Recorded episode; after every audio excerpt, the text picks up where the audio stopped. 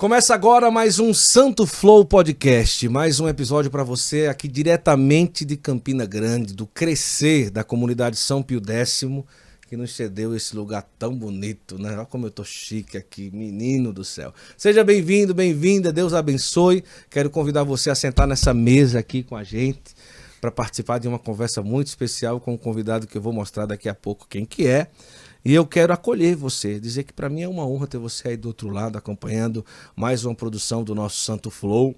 E uma coisa importante, a conversa hoje vai ser tão boa que é muito feio se você ficar só para você com essa conversa. Então o que, é que você vai fazer agora? Não fique com raiva de mim porque eu peço todo início, não, né? Eu sei que tem gente que. Ah, você quando fica pedindo essas coisas para compartilhar. Calma, tenha paciência, porque tem que pedir, né? Então, mas assim mesmo. Pega esse link aí, cinco pessoas você vai escolher para compartilhar esse link. E cinco grupos: o grupo da pastoral, da catequese, primeira Eucaristia, grupo da, da Senhora da Igreja, qualquer grupo aí, coloca aí o link e você vai colocar dizendo mais um Santo Flow está no ar. E é com muita alegria que hoje a gente recebe um grande missionário da comunidade Obra de Maria. Ele que, além de ser um grande pregador, um grande evangelizador, foi com certeza um dos precursores na Igreja Católica no Brasil do trabalho de evangelização através do humor. E é com muita alegria que hoje a gente recebe aqui no Santo Flow o nosso querido Ivanildo DDD. É Muito é ele bem. mesmo, o Ivanildo Silva, mas Ivanildo DDD todo mundo Ficou. sabe o que é, não tem jeito, né? Fica melhor. Inclusive, antes da gente gravar aqui, eu cheguei lá no Crescer e uma mulher olhou e disse: Eu conheço você. Você é o DDD, né? Eu disse: Pronto, já perdi o nome já mesmo. o nome, então já. Fica só sobrenome. Bem-vindo, meu irmão. Muito obrigado, Gustavo. Obrigado também a todos que acompanham aí. E de fato é isso curte o canal e fica sempre atento porque muitas histórias, com certeza, que podem impactar a nossa vida passam por aqui. Eu já sou testemunha disso. Ah, que bom. Olha, para você que está aí, nós estamos aqui em nome da Veste Sacra. Hoje eu não estou vestindo Veste Sacra porque eu estou fazendo homenagem ao evento daqui de Campina Grande, é, que é o Crescer. Mas estamos em nome da Veste Sacra e também em nome da Expo Católica 2023 a maior feira católica do Brasil, que todo mundo já está se preparando para ir em maio, para esse evento maravilhoso. Então, Vem com a gente que hoje o episódio está bem especial. Você que está acompanhando pelo YouTube, Spotify, seja é, Google Podcast, Apple Music, qualquer buraco que você esteja ouvindo aí a nossa conversa de hoje. Ivanildo, você lembra? DDD. DDD, é, eu, eu não vou dizer era não, é. Não, não, vai dizer que faz parte da tua infância, é, não, não, que aqui é... eu dou em tudo. Eu, eu, eu, eu, cresci, minha mãe meninando e eu Meu escutando. Brincadeira. Eu lembro minha mãe cozinhando e eu com os olhos, com o nariz cheio de remela e ela cantando na maropa fofoqueira. Não, brincadeira. brincadeira. Eu Mas, já ouvi umas coisas dessa por já aí. Ouviu, já imagino, já. com certeza já ouviu. Essa meninada aí. Mas antes de falar sobre toda essa trajetória, é, você é natural de onde? Nasceu família católica já? Como é que foi a história? Então, eu sou de Limoeiro, interior do estado de Pernambuco, 70 quilômetros da capital. E eu costumo dizer, eu tenho até, até brincava, eu tenho a minha história enlatadazinha, né? Uhum. A gente chega um, momento que, que a gente vai procurar. É, sou formado sim, em jornalismo sim. e a, a, academia me deu essa possibilidade de resgatar alguns pontos da minha história. Ivanildo é fruto de pais alcoólatras. Uhum. Se eu posso dizer que a religião era o alcoolismo. Não tinha o catolicismo presente lá em casa. E a minha casa. alcoolismo praticante. É alcoolismo praticante, literalmente. Eu costumo dizer até que minha mãe e meu pai, às vezes na, nas partes de humor, que eram alambiques vivos, pelo que eu pesquisava. Meu Jesus. Eram daqueles que bebiam para dormir e acordavam para beber. Então era essa, essa era a realidade. Família muito simples. É, e eles moravam num, no morro, lá na Travessa Frei Estevão, em Limoeiro. E minha mãe, ela cuidava, ela era fateira. É um tipo de, de, de profissão que já está se acabando. A fateira. É a que tira o fato do bicho? O fato do bicho, Caramba, no matadouro. Fateira, eu nunca é. ouvi isso. A, a, tem uma expressão aqui na Paraíba: preguiçoso que só cachorro de fateira. Porque o cachorro já fica ali esperando. É, porque a fateira vai tirar as vísceras, aquela coisa. Ah. Tem coisas que não são utilizáveis, ela joga. O cachorro, o cachorro não tem serviço. Engordando. É só abrir a boca e puf, acabou ali. O negócio está na posição certa. Então minha mãe trabalhava nisso aí. E nas horas, entre aspas, livres para incrementar a renda, eu entendi que ela carregava latas d'água para os vizinhos que não podiam. Então ela, a gente também chamava água de ganho. Uhum. Ela carregava água de ganho. Então ela abastecia a dela e abastecia das outras. Sobe e desce ladeira, essa é a história, eh, ou pelo menos a explicação mais plausível. Um dia ela tropeçou, porque você sabe que às vezes para ganhar tempo, carrega uma na mão e, a outra, na cabeça, solta. E aí a lata d'água escorregou e ela tentou ajeitar e bateu no seio. Mais tarde veio um carocinho, mais tarde um nódulo, a ignorância, a falta de conhecimento. Quando veio descobrir, o câncer já estava em estágio muito avançado. E é nesse contexto que eu chego. 14 anos depois da minha irmã, eu tenho uma única irmã, e 14 anos depois dela, minha mãe engravida. Meu pai, nesse contexto todo, é, desconfia. Uai. Não disse uai, né? Disse oxente. oxente. 14 anos sem nada. Aí vem agora esse menino. Esse menino não é meu, não. Ah, tá. Tem essa cena aí.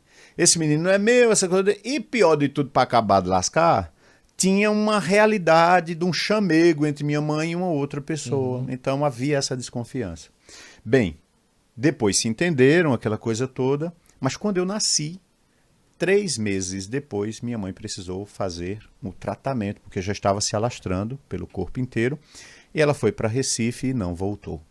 Sim. Então eu já estreio aqui com duas realidades, duas perebas na afetividade. A primeira é um, um tanto a rejeição e a segunda é o abandono, quando eu digo abandono, um fluxo de amor interrompido Isso.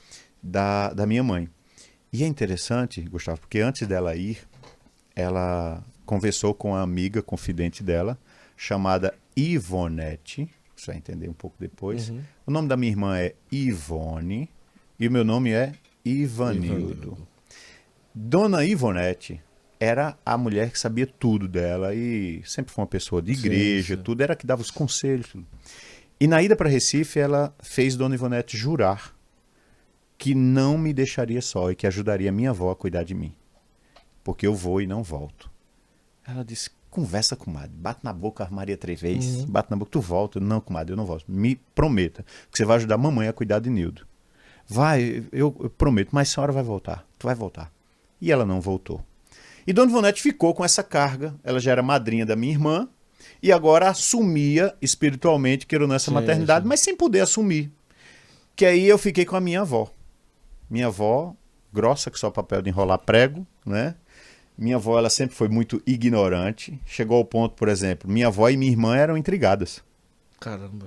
Minha avó materna e minha única irmã eram intrigadas. Minha irmã, já com sete anos, já teve que trabalhar na casa dos outros. Eu costumo dizer, se eu tive uma história traumática, quando eu sento com a minha irmã e escuto um pouquinho ela... É o céu. É. Eu não sofri nada. Eu não passei por nada. Ela, ela, ela teve que sofrer muito, ela sofreu muito mais. Então, meu pai, depois da morte da minha mãe, passou a beber mais ainda. E nessa realidade, viúvo, tudo, um dia, conta-se que ele bêbado, tropeçou, caiu, bateu a cabeça numa pedra, foi internado e voltou com alguns problemas. Há quem diga que era coisa na bebida que colocavam Sim, e sim. tantas outras coisas que faziam. Havia um sincretismo também lá em casa. Minha mãe era metida um pouquinho com o ocultismo, aquela coisa da umbanda, de, de, de pequenos sacrifícios. Meu pai também preparava. Então havia esse esse misticismo é nesse contexto que eu, que, eu, que eu venho aí. E nessa volta do hospital, o meu pai volta sem razão. Ele perdeu a razão. E eu cresci conhecendo um homem louco que vivia nu, Caramba. sentado em cima de uma pedra no meio da rua.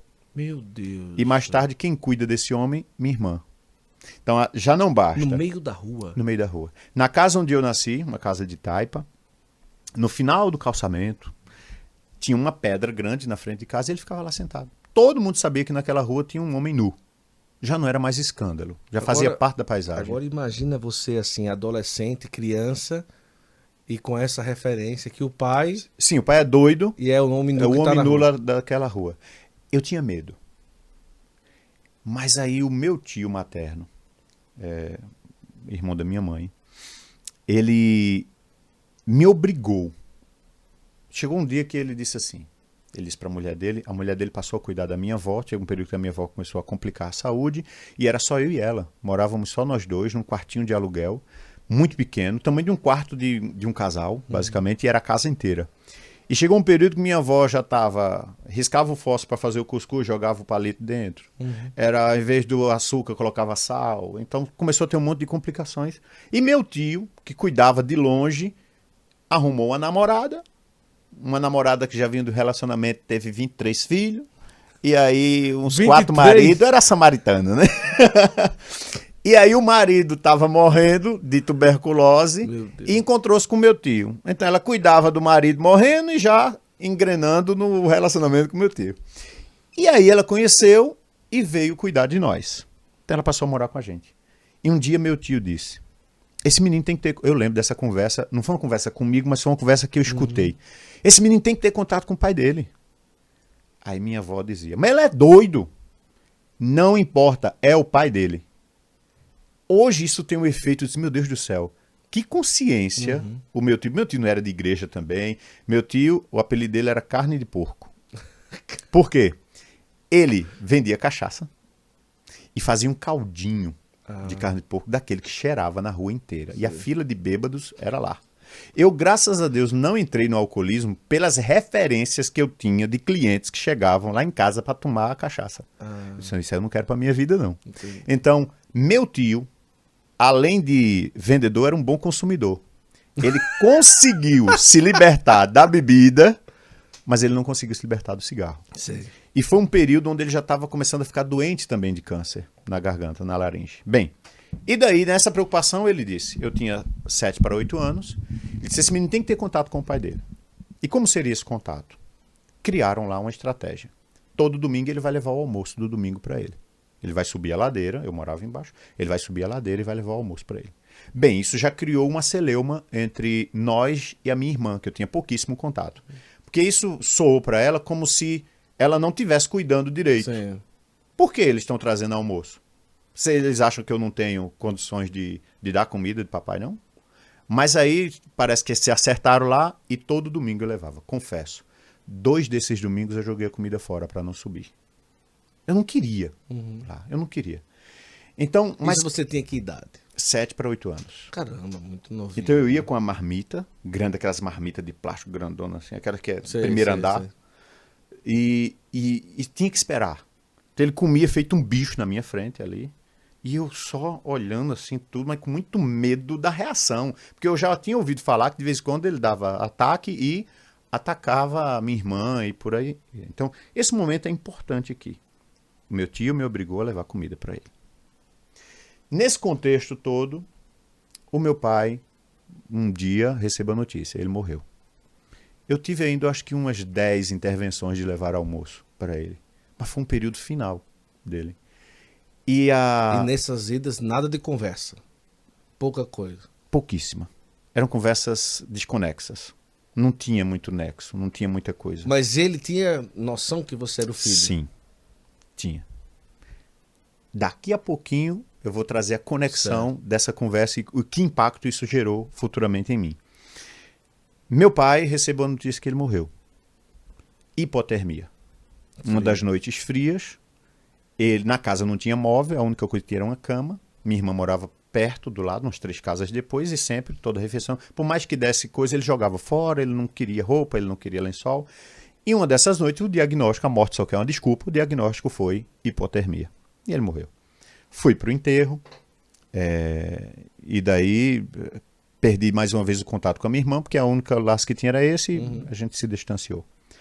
Só que aí morre o meu pai, e eu tô lá com a minha avó que começa a declinar também na saúde e no juízo.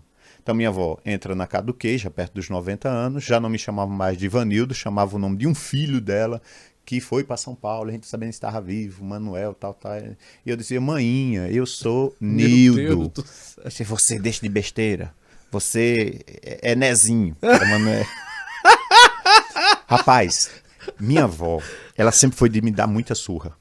Ah, meu Deus. Era cruz nas costas, pau no lombo legal. A gente tinha macaca preta, que é um dos pontos altos do, do meu espetáculo que foi a surra, a pior surra da minha vida. Foi que a gente tinha um cinturão e minha avó pendurava num prego alto assim e dizia: Você tá vendo aqui? Eu estou. Você tá vendo aqui? Tudo que você faz dentro dessa casa, a macaca preta vê e me fala. Homem, não faça isso não. Isso é terror psicológico. Teve dia, Gustavo, de eu esconder a macaca preta com lençol e toalha pra ela não me ver traquinando em casa. Mas não adiantava, porque minha avó, quando chegava, ela dizia: que foi que você fez? Cara desconfiado. Eu fiz nada não, manhã. Deixa eu ver. Ela pegava a macaca preta e dizia: foi o quê? é o quê? Não. E foi, eu disse, ô mãe, não foi assim não. E ela sabia que a macaca preta tava contando pra ela. E daí ela, é, é, ele vai me contar, né? Ele vai me dizer. Eu contava tudo e apanhava do mesmo jeito. Aí teve um dia que eu joguei fora a macaca preta. Na vila de quartos. Até no, no Instagram tem é, Kaique, Kaique, que é o, o meu irmão de comunidade que me ajuda na agenda. Ele, eu acho que ele desconfiava que era mentira as histórias. E aí a gente foi fazer um tour pelos cenários. E a gente gravou um vídeo, Kaique gravou um vídeo, é, eu no cenário, no quartinho de aluguel, no pátio, onde, onde eu joguei a macaca preta. E aí depois ele disse assim, é, bicho, foi mesmo. Isso aqui mesmo. então, e mais, ainda teve que escutar as testemunhas. Sim, né? E eu joguei a macaca preta. E quando minha avó chegou, que não encontrou a macaca preta, disse, cadê a macaca preta que tava aqui? Eu disse, eu? Fui eu não, mas e quem foi seu miserável? Só morou eu e você nessa casa. Eu não tinha pensado nisso, né? Se não fui eu, foi ela, e se não foi ela, fui eu. Fui e encontrei essa macaca preta, mas já vim maquinando. Sabe uma coisa? No pátio ainda, tipo Vila do Chaves, gente, Sim, Vila do Chaves. No pátio eu disse, eu dou a macaca preta na mão dela, corro.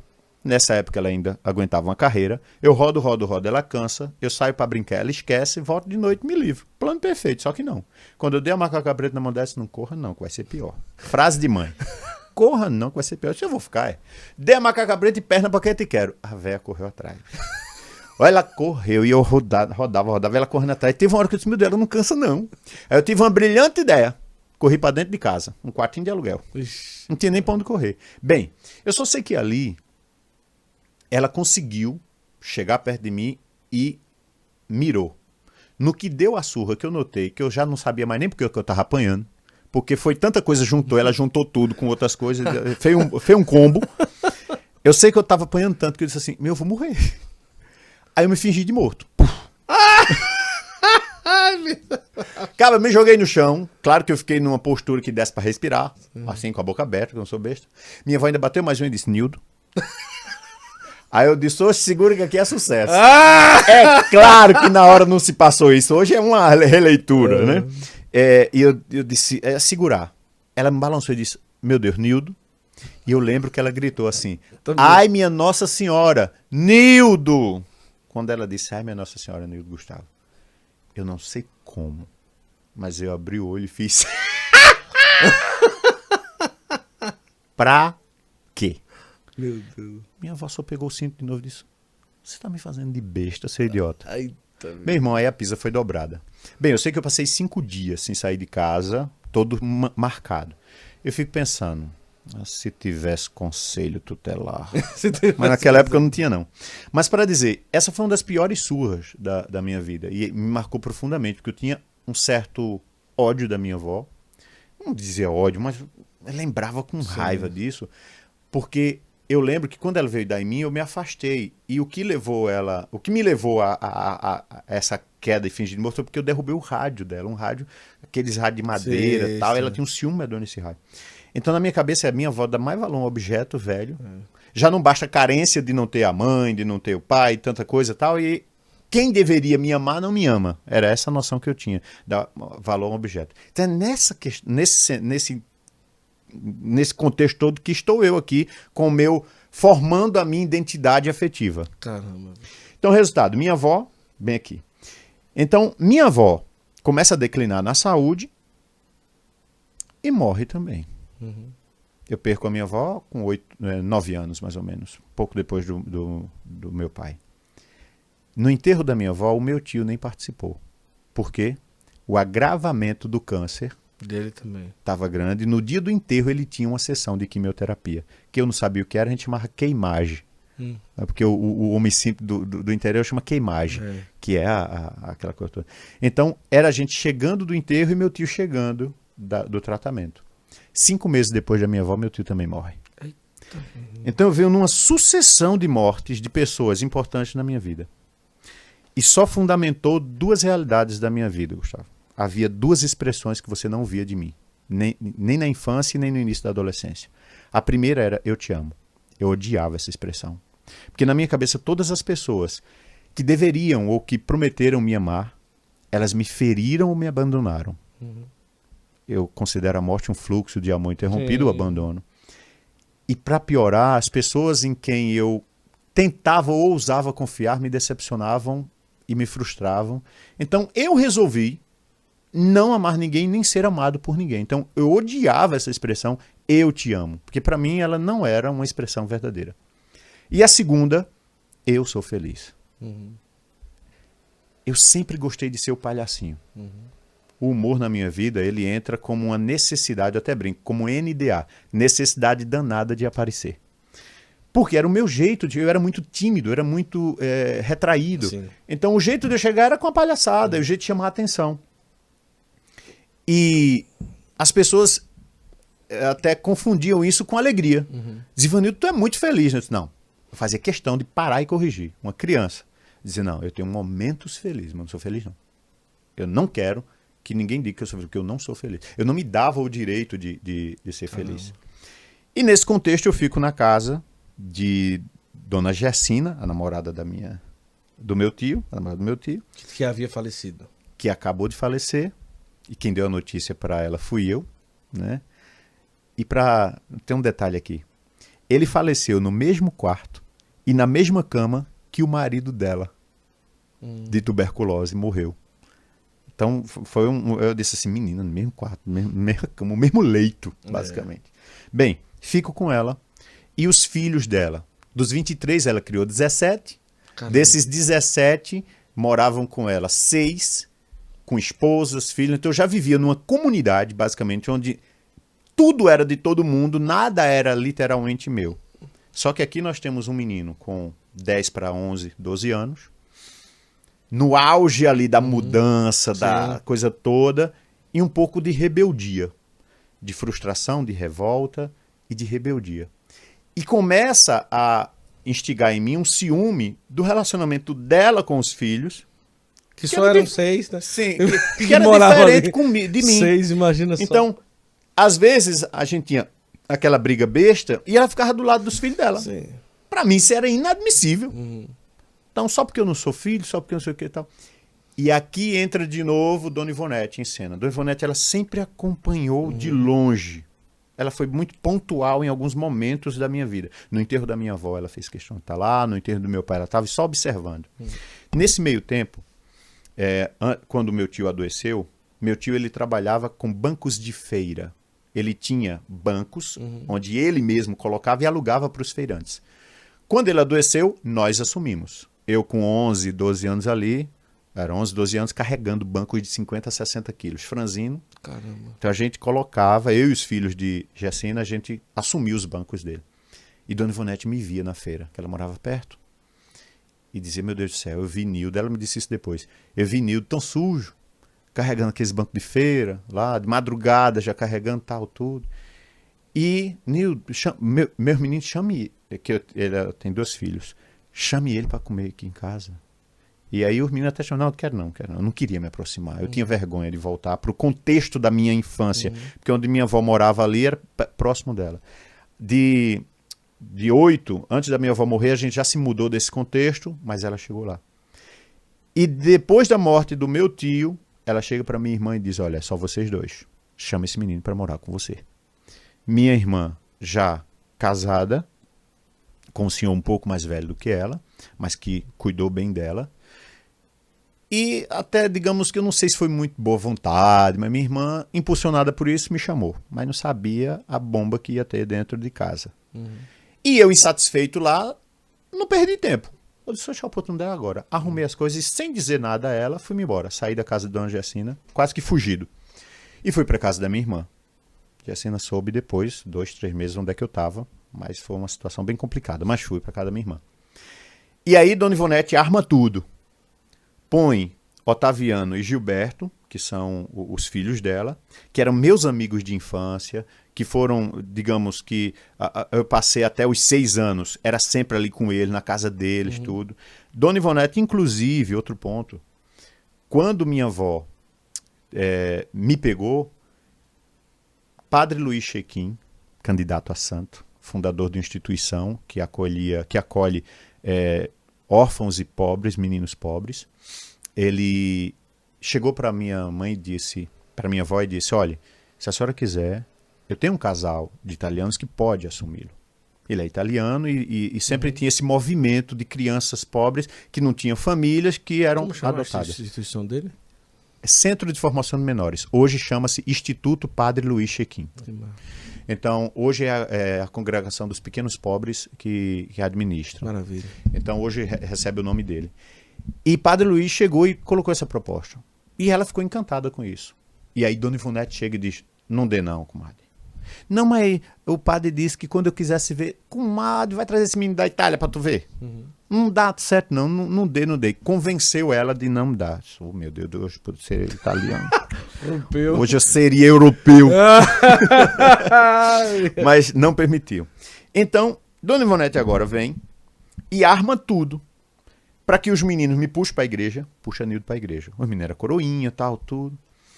E daí, eu já ali com 13 anos, Dona Ivonete me chama e diz: Nildo, se inscreve nesse negócio aqui da CELP, que é a Companhia Energética do Estado, que é um estágio para menores, da Fundac.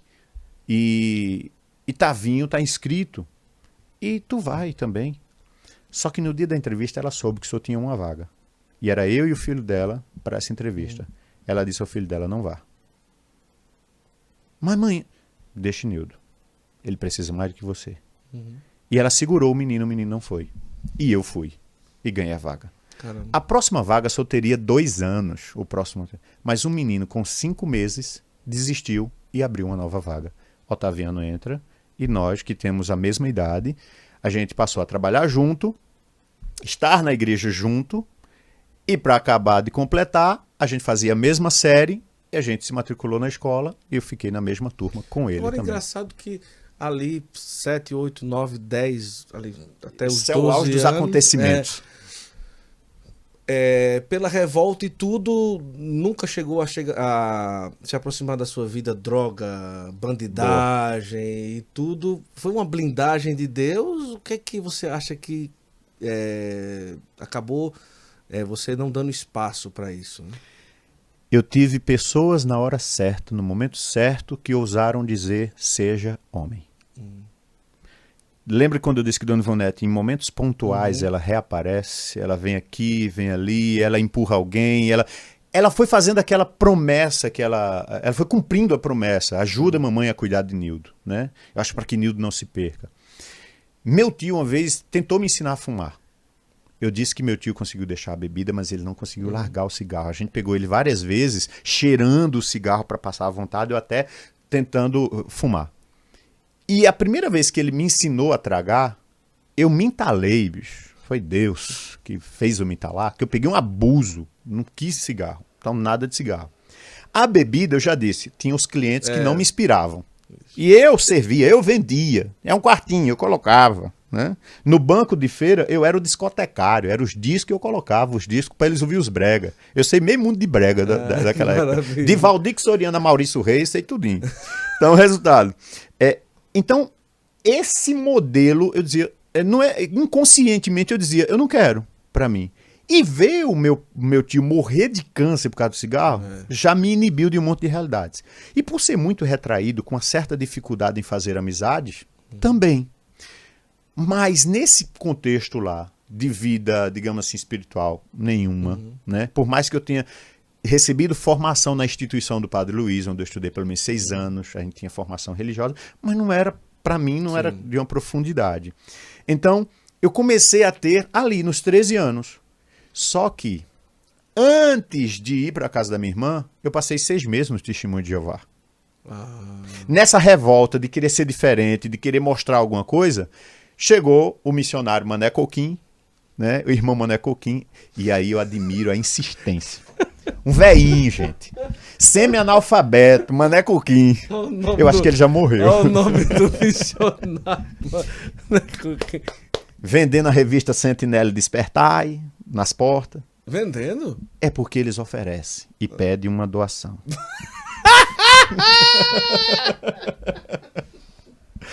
Aí, resultado. Eu comecei a discutir com ele.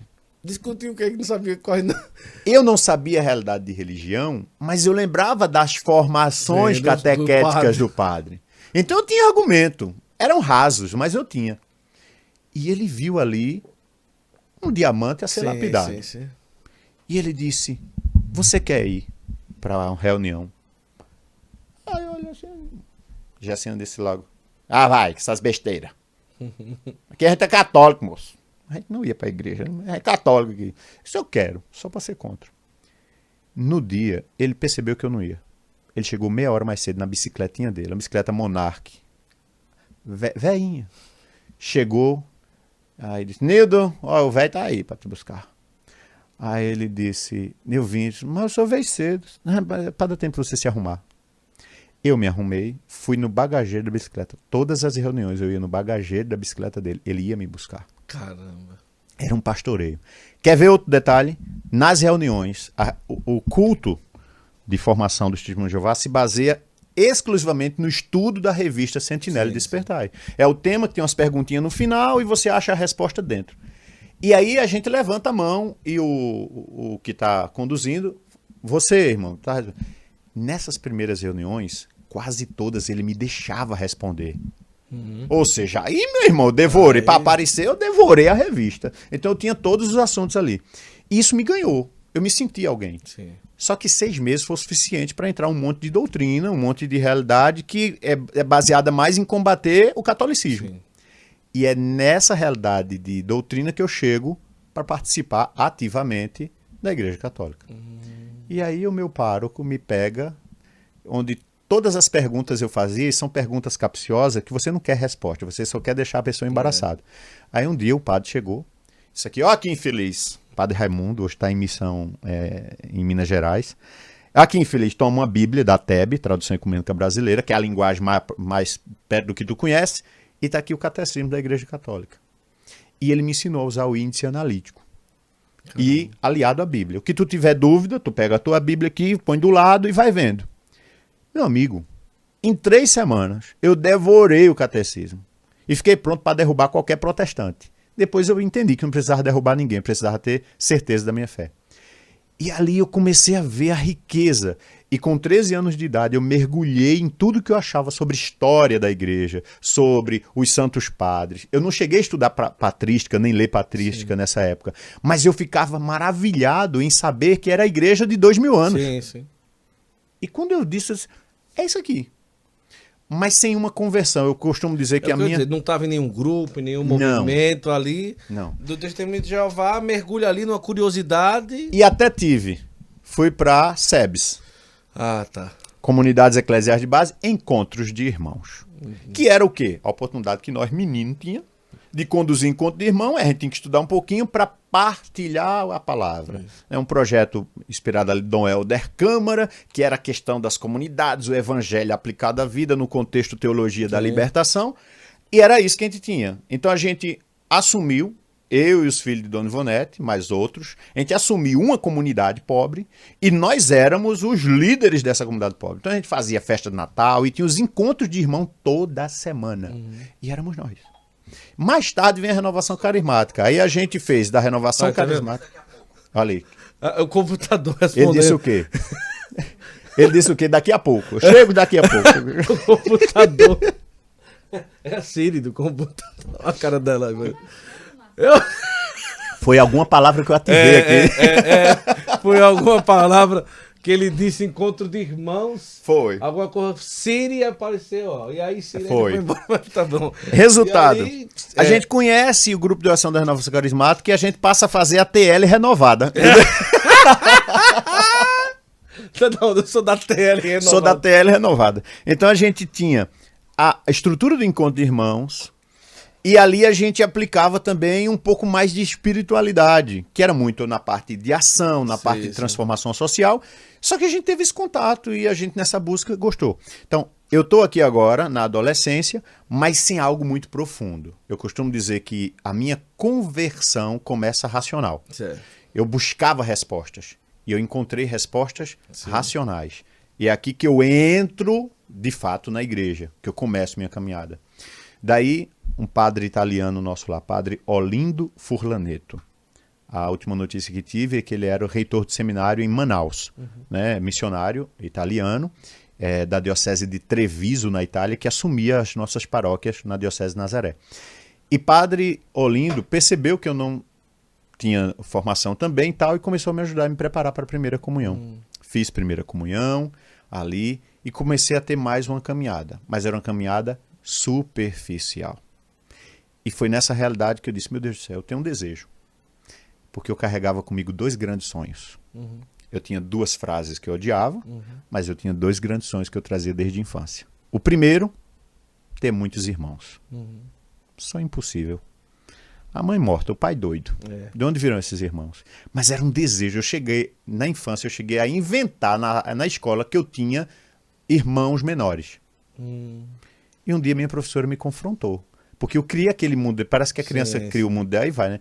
Aí ela, Ivanildo, como é que tu tem duas irmãs menores se tua mãe morreu? Ela me jogou na real. Ela foi ver, jogou na real. Aí eu fiquei sem resposta. Foi uma frustração, né? Sim. Porque o meu mundo ideal eu estava criando. Esse era o primeiro grande sonho. O segundo grande sonho, viajar e conhecer o mundo. Uhum. Também outro sonho meramente é. impossível para mim. Então eram duas realidades que estavam muito distantes é, da minha vida. Na igreja, o pessoal dizia, meu apelido era padre, na CELP, no, uhum. na empresa de energia, era o padre, o padre, era o padre, o padre. O padre era encrenqueiro, sindicalista, uhum. era meio uhum. assim, tipo, chegou um dia que o gerente disse assim, olha, vocês entregam 800 contas por manhã, vocês precisam entregar 1.200. Aí quando eu cheguei, tava os meninos lá com a cara desse tamanho, eu disse, que foi isso? O gerente disse que a gente precisa entregar 1.800 contas por manhã. Eu disse, 1.800? Vamos lá nele. Aí bora, tudo desconfiado, com medo da molesta, tudo estagiário. Aí eu cheguei e disse, José Maria, tudo bom? Diga, padre. O senhor disse que era para entregar 1.200 contas? É. Eu, quando entregava, padre, eu, eu já fui entregador, eu entregava 1.200 contas. Eu disse, tudo bem. Se o senhor entregar 1.200 contas hoje, a gente entrega. Aí ele olhou assim e disse, por quê? Disse, no seu tempo, era tudo plano, era na rua. Hoje a gente vai lá no morro, aquela casinha do fim tem, tem energia. A gente tem que subir lá, se atrepando no morro para entregar. Aí o menino assim, ele é doido, ele é doido. Ele, é Tal, tal, ele riu assim, como que de miserável. Tá bom, volta a meta de 800 por manhã. Disse, pronto, aí. Então era o padre encrenqueiro e sindicalista. Bem, eu trouxe aqui do sindicalista porque para falar do que mesmo. Do... Aí tava falando do. De que, meu Deus do céu? Até eu perdi aqui. Lembra aí. Do. Pronto, vamos lá. É, nessa questão de, de igreja, lembrei. Sim. Então, da questão de igreja. Chama rapaz. Padre. E eu não queria ser padre. Uma coisa eu tinha certeza: padre eu não queria ser. Eu queria ser irmão. Entrei nos capuchinhos para fazer caminho com os capuchinhos. Meu plano vocacional foi nos capuchinhos. E lá, todo mês eu ia para o vocacional. E assumia a pastoral vocacional na paróquia. Então, todo vocacionado que tinha, eu levava para onde? Para os capuchinhos. Chegou um período que o grupo de Limoeiro tinha 15 jovens fazendo caminho nos capuchinhos. Era o maior grupo. E a diocese nada. Nada. Quer ser padre? Não, vamos para os capuchinhos. Ah. Só que ali nos capuchinhos eu recebi uma formação magnífica. Passei quatro anos de caminho porque eu não tinha o um estudo completo, Sim. só podia entrar com estudo. Tá naquela briga agora. Começa a ter problemas em casa. Com a minha irmã, e com meu cunhado. Estou trabalhando, sou provedor da casa, um uhum. salário mínimo, lembro até hoje, 140 reais por mês. Eita. Era salário mínimo ali de, de, nem lembro o ano, mas era essa a realidade. Comprei um rádio, 10, 10 parcelas de R$ 29,90. um radinho, paguei as 10 parcelas. O rádio era era um Dois rádio gravador. Mínimo. Era. 200, Dois salários era um, era um micro. Rádio não. Microsystem. Era um microsystem Aiva. Ah, é... Alto reverse. Ah, Botava é... fita e ela tocava sem tirar a fita. Ah, tocava. Então tinha isso. Ah, então, aí valia, aí valia. Então, valia. 10 de 29,90. Então eu lembro de, de tudo. Resultado comecei a ter conflitos em casa. Primeiro, chegava muito tarde das coisas da igreja, minha irmã não participava. Uhum. Eu comecei a interferir na vida deles. Tu imagina o que é você ter sua vida toda uhum. quadradinha ali e chega um indivíduo que bagunça todo o sistema. Então meu cunhado começou a soltar piadinhas, tipo, Nildo, quando é que tu vai ter a tua casinha? Tu já tem teu salário? Uhum. Já tá aí? Aí eu comecei a me reaproximar de Dona Jacina. Porque Dona Ivonete chegou para mim e disse o seguinte: Nildo, é o seguinte, eu poderia lhe acolher aqui em casa, mas veja a minha situação. Você hoje tem um salário, você tem seu emprego, e para ninguém dizer quando ele não tinha nada, Uhum. ela não quis. Mas agora que ele tem um dinheirinho, ela quer acolher lá. Só por isso, meu filho. Mas você pode passar o dia aqui em casa. Você pode. O que você quiser. Pode ficar aqui. Pode dormir de vez em quando. Eu só não lhe assumo por causa disso.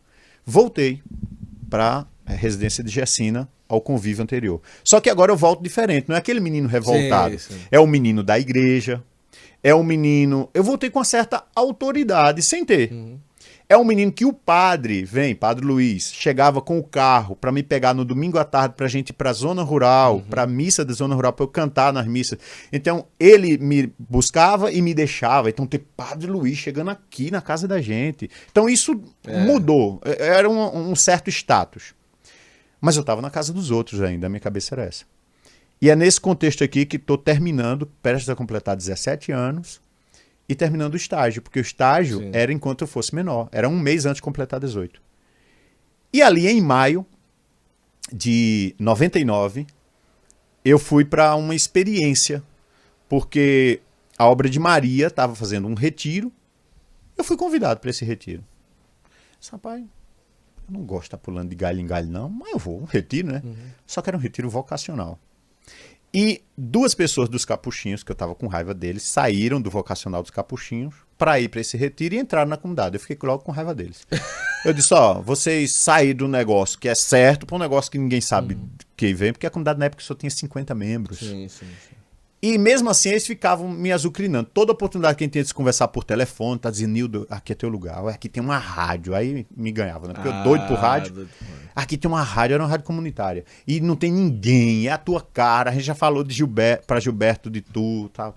Aí me apresentaram a Gilberto. Primeira coisa que eu vi Gilberto, eu manguei logo dele. Ri da cara dele. Porque Gilberto, ele tem um sorriso largo, né? Ai, maravilhoso. Eu costumo dizer que os dentes de Gilberto é igual Deus, quem vê morre, né? Que ele ri e não aparece o- os dentes, aquela coisa. Eu, eu ri, eu ri, eu ridicularizei tanto esse homem, coitado. Não sabia que mais tarde ele seria o meu pai. É verdade. Finalmente, fui pro retiro. E dentro desse retiro, disseram assim: quem quiser conversar com o Gilberto, Gilberto está conversando, quem quiser é só dar o nome. Eu dei o nome. Aí ele disse: por que você veio? Porque era um vocacional, ela sabia que eu estava no vocacional. Você veio? Não, eu soube que vocês têm rádio, eu vim saber como é. Aí ele, rádio? Porque nem era uma expressão, era um, assim, era um serviço, mas não era o principal. Ah, venha mais vezes. Mas ele perguntou: tá estudando? Estou, primeiro ano. Tá, tá, tudo bem. Só que eu tinha todos os conflitos que impediam de entrar na comunidade. Aí ele disse: tá, tá bom. Venha mais, conheça mais a comunidade. Só que, no sábado à noite, véspera de Pentecostes, de 99, ele fez uma vigília. E nesse período, Gilberto costumava dizer assim: Deus está colocando no meu coração, chamar tal pessoa, tal pessoa, tal pessoa. E eu tinha saído, porque eu fui cantar na noite mariana de um colégio lá, na minha cidade, e voltei depois. Sim. Aí os meus colegas disseram, Vanildo, Gilberto ia te chamar. Eu disse, tá doido, Gilberto disse, venha mais vezes, tem nem condições de eu ser chamado. Não, porque ele dizia, tem uma pessoa que não tá aqui, só quem saiu foi tu. E tinha, não, tem mais de 200 jovens aqui no vocacional, como é que era só eu? No dia seguinte, tava eu lá de camisa vermelha, no último banco, e aí Gilberto faz, terminou a missa, a missa de encerramento do, do evento, antes da benção, ele disse, deixa eu fazer só um momento de oração, tudo. Você, fulana, venha fa- fazer uma experiência de 30 dias. Se você, jovem, você que está aí de vermelho, aí eu olhei para trás, ele disse, é você que olhou para trás? Eu disse, eu, é você mesmo, pode vir. Jesus está lhe chamando para fazer uma experiência de 30 dias na comunidade. Eu disse, danou-se. Tudo bem. Aí fui, cantou, eu voltei para casa com a cabeça fumaçando. Só que daí eu tive vocacional, partilhei com o meu formador vocacional, Capuchinho. Capuchinho. Disse, ah, rapaz, isso é coisa passageira, não vai não. Só que nesse contexto eu disse, poxa, eu tô para completar 18 anos, eu tenho que seguir É. minha vida agora, eu não posso mais ficar na casa dos outros. E aí o padre da paróquia, nesse período, o padre Luiz Jorge, muito amigo meu, ele disse, Vanildo, eu fui agora transferido para Cumaru, quer morar comigo lá não, porque tu assume a, pa- a parte da comunicação. Sim. Eu disse, quero, padre. Aí, teve uma hora que eu me vi, aquele rapaz que não tinha família, não tinha pão de ir, agora tinha três, propostas. Não, tinha duas, tinha duas propostas. Quando eu contei de novo no mês seguinte, isso aí já em junho, eu contei pro meu promotor vocacional, a gente estava na experiência vocacional de 15 dias, que era o estágio vocacional dos Capuchinhos em Caruaru. Ele aproveitou que o provincial estava lá, juntou e disse aqui, a gente tem essa situação. Ivanildo foi chamado para tal, tal lugar, tal comunidade, e um padre quer que ele vá. Se ele for, ele vai ser padre diocesano. Uhum. Vamos fazer o seguinte: a província se reuniu e aprovou que eu poderia entrar na Proneb sem terminar os estudos, Sim. ser admitido, fazer o complemento dos estudos para poder entrar no noviciado. Pronto. Aí eu voltei em junho para casa agora com a terceira opção. Ou eu ia para os capuchinhos, ou eu ia para a comunidade, ou eu ia para casa do padre. Ele sabe uma coisa? Eu vou logo para esse negócio da comunidade, que não vai dar em nada mesmo. Faça a experiência e depois fico nos capuchinhos ou no padre. Dia 15 de julho de 1999, eu entrei para uma experiência de 30 dias. Atualmente já faz 20 e vai fazer 24 anos que eu estou nessa experiência e não voltei. Não voltou mais. Não voltei. Os capuchinhos estão esperando. Os capuchinhos. Eu fui em, no mês de agosto, eu fui me despedir, deixar eu me despedir, já estava incomodando porque eu estava falando para todo mundo muito da comunidade, Sim. o formador disse, fique lá, viu? Fique lá, meu filho, senão você vai levar os outros. o padre continua meu amigo, mas eu vim para a comunidade. E foi aqui, Gustavo, que Deus começou a me derrubar, a moldar, e começar todo o processo de cura e reestruturação da história. É engraçado que essas entradas do fundador dizer venha, venha cá você, venha cá você, claro, hoje é totalmente diferente. Diferente, né? não dá mais. É, não Mas dá. de vez em quando ele ainda faz. Mas assim, é, é, lindo assim lembrar disso tudo, porque era mesmo na ousadia, tanto Sim. de quem estava chamando, de quem estava indo, uhum. né? Tipo, ah, vou fazer uma experiência e tal, vou já estar tá lá há mais de 20 anos. Isso e também assim a coragem dos fundadores e não esperar ninguém pronto hoje, né? Isso. Porque hoje você manda uma carta para algumas comunidades. Então você é o quê? Não, não, você fazer isso aqui, geralmente eu faço isso aqui, isso aqui, isso aqui se enquadra, isso aqui não se enquadra, isso aqui não se enquadra. Então ele pega você com todos os traumas, com toda a carga, do, do, começar do zero praticamente ali, toda a transformação interior e tudo, e você entra na comunidade. O que, é que foi mais difícil assim no início é, da sua vida já como membro da comunidade mesmo. Né? Obediência. Obediência. e o mais difícil também foi espiritualidade. Lá não tinha macaca preta. Eu percebi que eu não tinha nada de espiritualidade. Zero, zero. Sabe o que é deixar você na capela para adoração e e agora, bicho? E agora, o que, eu faço aqui? Eu tô aqui com o Santíssimo e rezando para que apareça mais alguém para eu ir tomar água, para eu ir no banheiro, porque Sim. eu não sabia o que fazer. É tipo, eu tô diante do Santíssimo e agora minhas máscaras caíram e, e, e eu não sei o que fazer agora. Uhum. Então, esse lance da espiritualidade, da obediência também. Haja vista que com três, quatro meses, eu fui chamado na sala do fundador. Senta aqui, meu filho. Sentei, mesa bem assim. Meu filho, pelo amor de Deus. O conselho se reuniu, você tem que ir embora. Eu disse, tudo bem. Tem um outro detalhe. Na minha vida, minha avó renegou a adoção, mas ela me deu depois para minhas tias, que não aguentaram, uhum. três meses me devolveram. Minha madrinha não me aguentou dois meses me devolveu. Então eu já estava acostumado a ser devolvido. É. Eu já estava acostumado a ser punido. Uhum. Eu disse, tudo bem. Eu disse, meu filho, o que você aprontou aqui em três meses Ninguém aprontou tanto. E você precisa ir embora. Tá bom. E ele se admirou com a frieza do tá bom. Eu só faltei na minha cara, tipo, quer que eu arrume as coisas agora? Vai embora? Uhum. Ele. Mas ele tocou em mim e disse: Antes de você ir embora, deixa eu fazer uma pergunta. Você não acredita que eu lhe amo, não? Ah! Aí, ah, aí foi de lascar. Aí ele vê. Primeiro, um macho dizendo pra mim que me ama, bicho. Desculpa a expressão. É fresca. Primeiro ponto. Eu já não gostei disso aí. Segundo ponto. Tocou em mim para dizer assim: você não acredita que eu te amo, não? Eu olhei na cara dele e disse: não. Uhum. Aí ele reclinou assim, cruzou os braços e disse: Aquele buchinho. É, aquele buchinho se botou. e disse: Isso é porque ninguém nunca acreditou em você. Mas sabe de uma coisa, meu filho? Você não vai embora, não. Pode voltar pro seu quarto. Uma hora você vai dar certo. Cara, essa foi a pior coisa que ele podia ter feito, porque eu estava acostumado com a punição, eu estava acostumado com a uhum. justiça, Sim. mas eu não estava acostumado com algo que eu acabei de experimentar ali e, e foi amargo para mim. Misericórdia. Eu merecia ser punido. Eu sabia que eu precisaria ir embora. mas ele me tratou com algo que eu não estava acostumado. E o que era tanto assim de tão simples que você fez? Pornografia. Tipo, eu entrei com uma realidade muito pornográfica. Sim. Por mais que eu fosse de igreja, eu, eu me descobri. Sim, Era a minha adolescência, sim, eu estava tendo uma liberdade que eu não tinha. E, e os computadores da comunidade eu lasquei tudinho. Cheio de vírus. que mais? Foi apresentado relatórios. E quem era? Ivanildo. Ah. E não foi só isso. Eu aprontava, eu saía escondido. Não para fazer coisa, mas só pelo fato de querer minha sim, liberdade. Sim, é como sim. se eu tivesse assim, eu tô agora prisioneiro, porque eu não entendia em que eu estava entrando. Uhum. E não era prisioneiro, mas era é, é uma doidice que eu dava tinha. Uma ordem você não obedecia. É, não obedecia, eu era respondão, tinha um monte de situações. Então eu criei um monte de, de celeuma. Eu era um... Mas ele enxergou dons e talentos ali. E Gilberto começou a fazer uma coisa que era desagradável para mim. Naquele mesmo lugar onde eu fui chamado, Carpina, chamada Granja do Bispo, tinha uma capela lá, e nos encontros, quando a espiritualidade estava esquentando, eu fugia. Eu vou no banheiro, beber água, porque eu não queria experimentar. E quando eu voltava, às vezes na pregação, ele interrompia a pregação e dizia: Gente, eu queria que vocês olhassem para a porta, porque entrou aqui o homem que eu mais amo nessa comunidade, meu filho Ivanildo. Rapaz.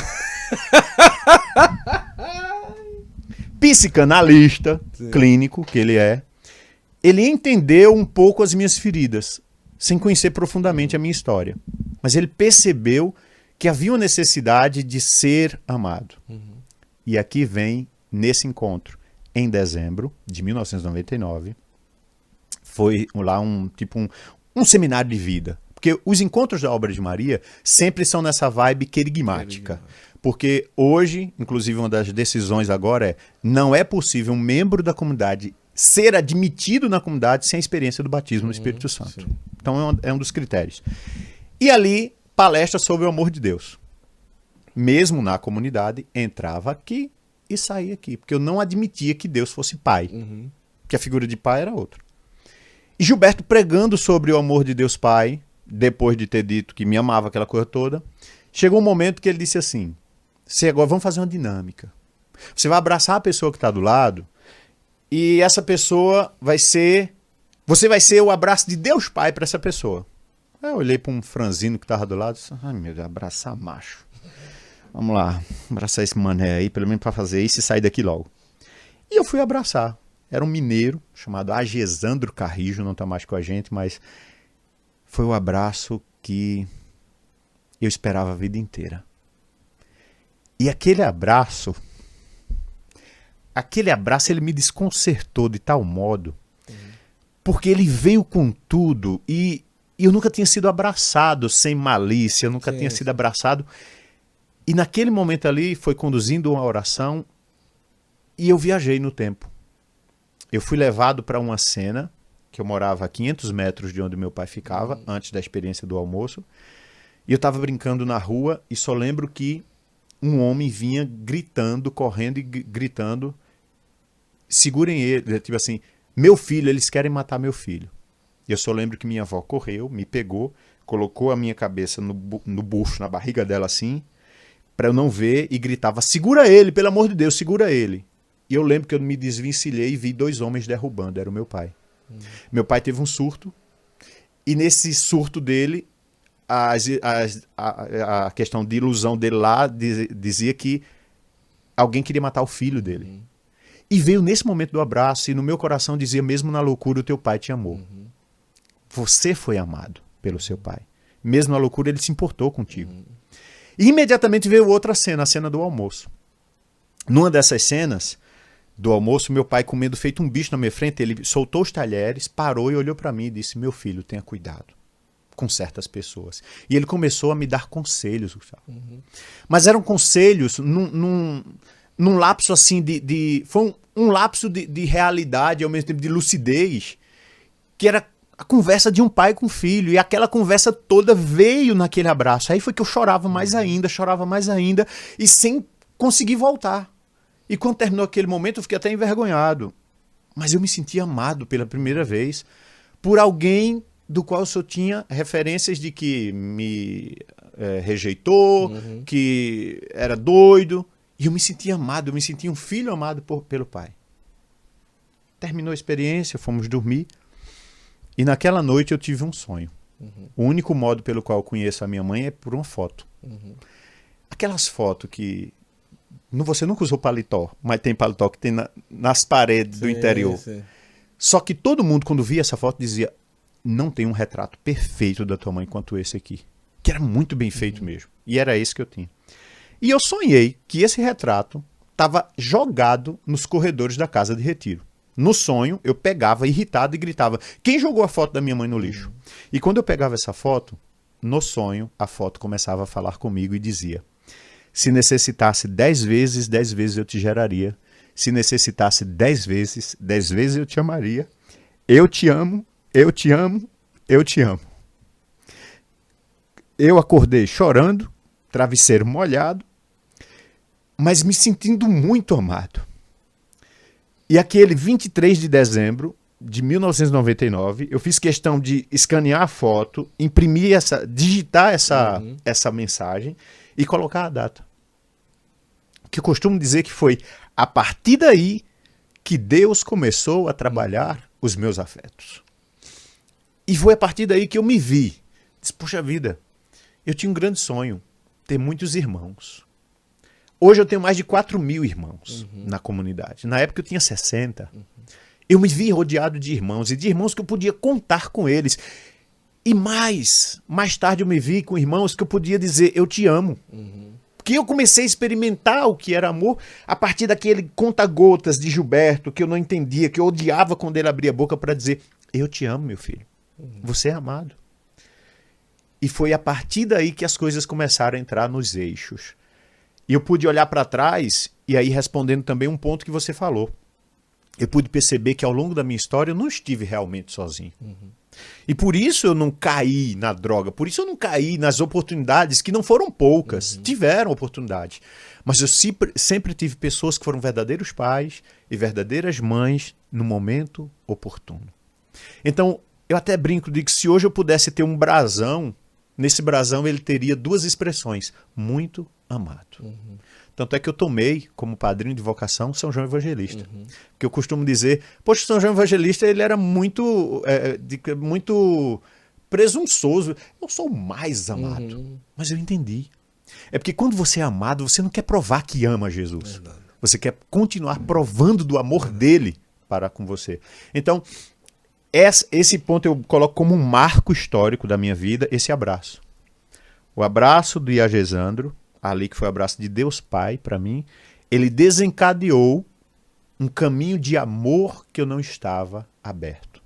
E foi a partir daí que a minha vida começou a entrar nos trilhos dentro da comunidade. Que coisa, hein? Profundo, né? Que coisa.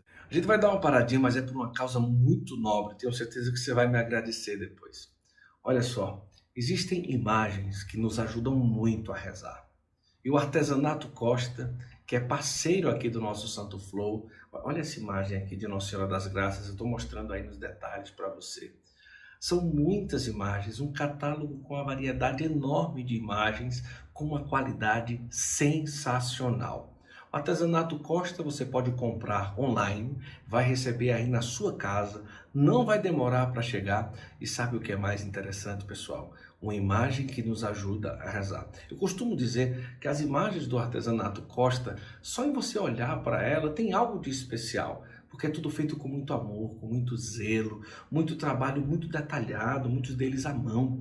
Pessoal, Artesanato Costa é um lugar para você realmente levar para sua casa uma imagem que vai te ajudar na tua fé.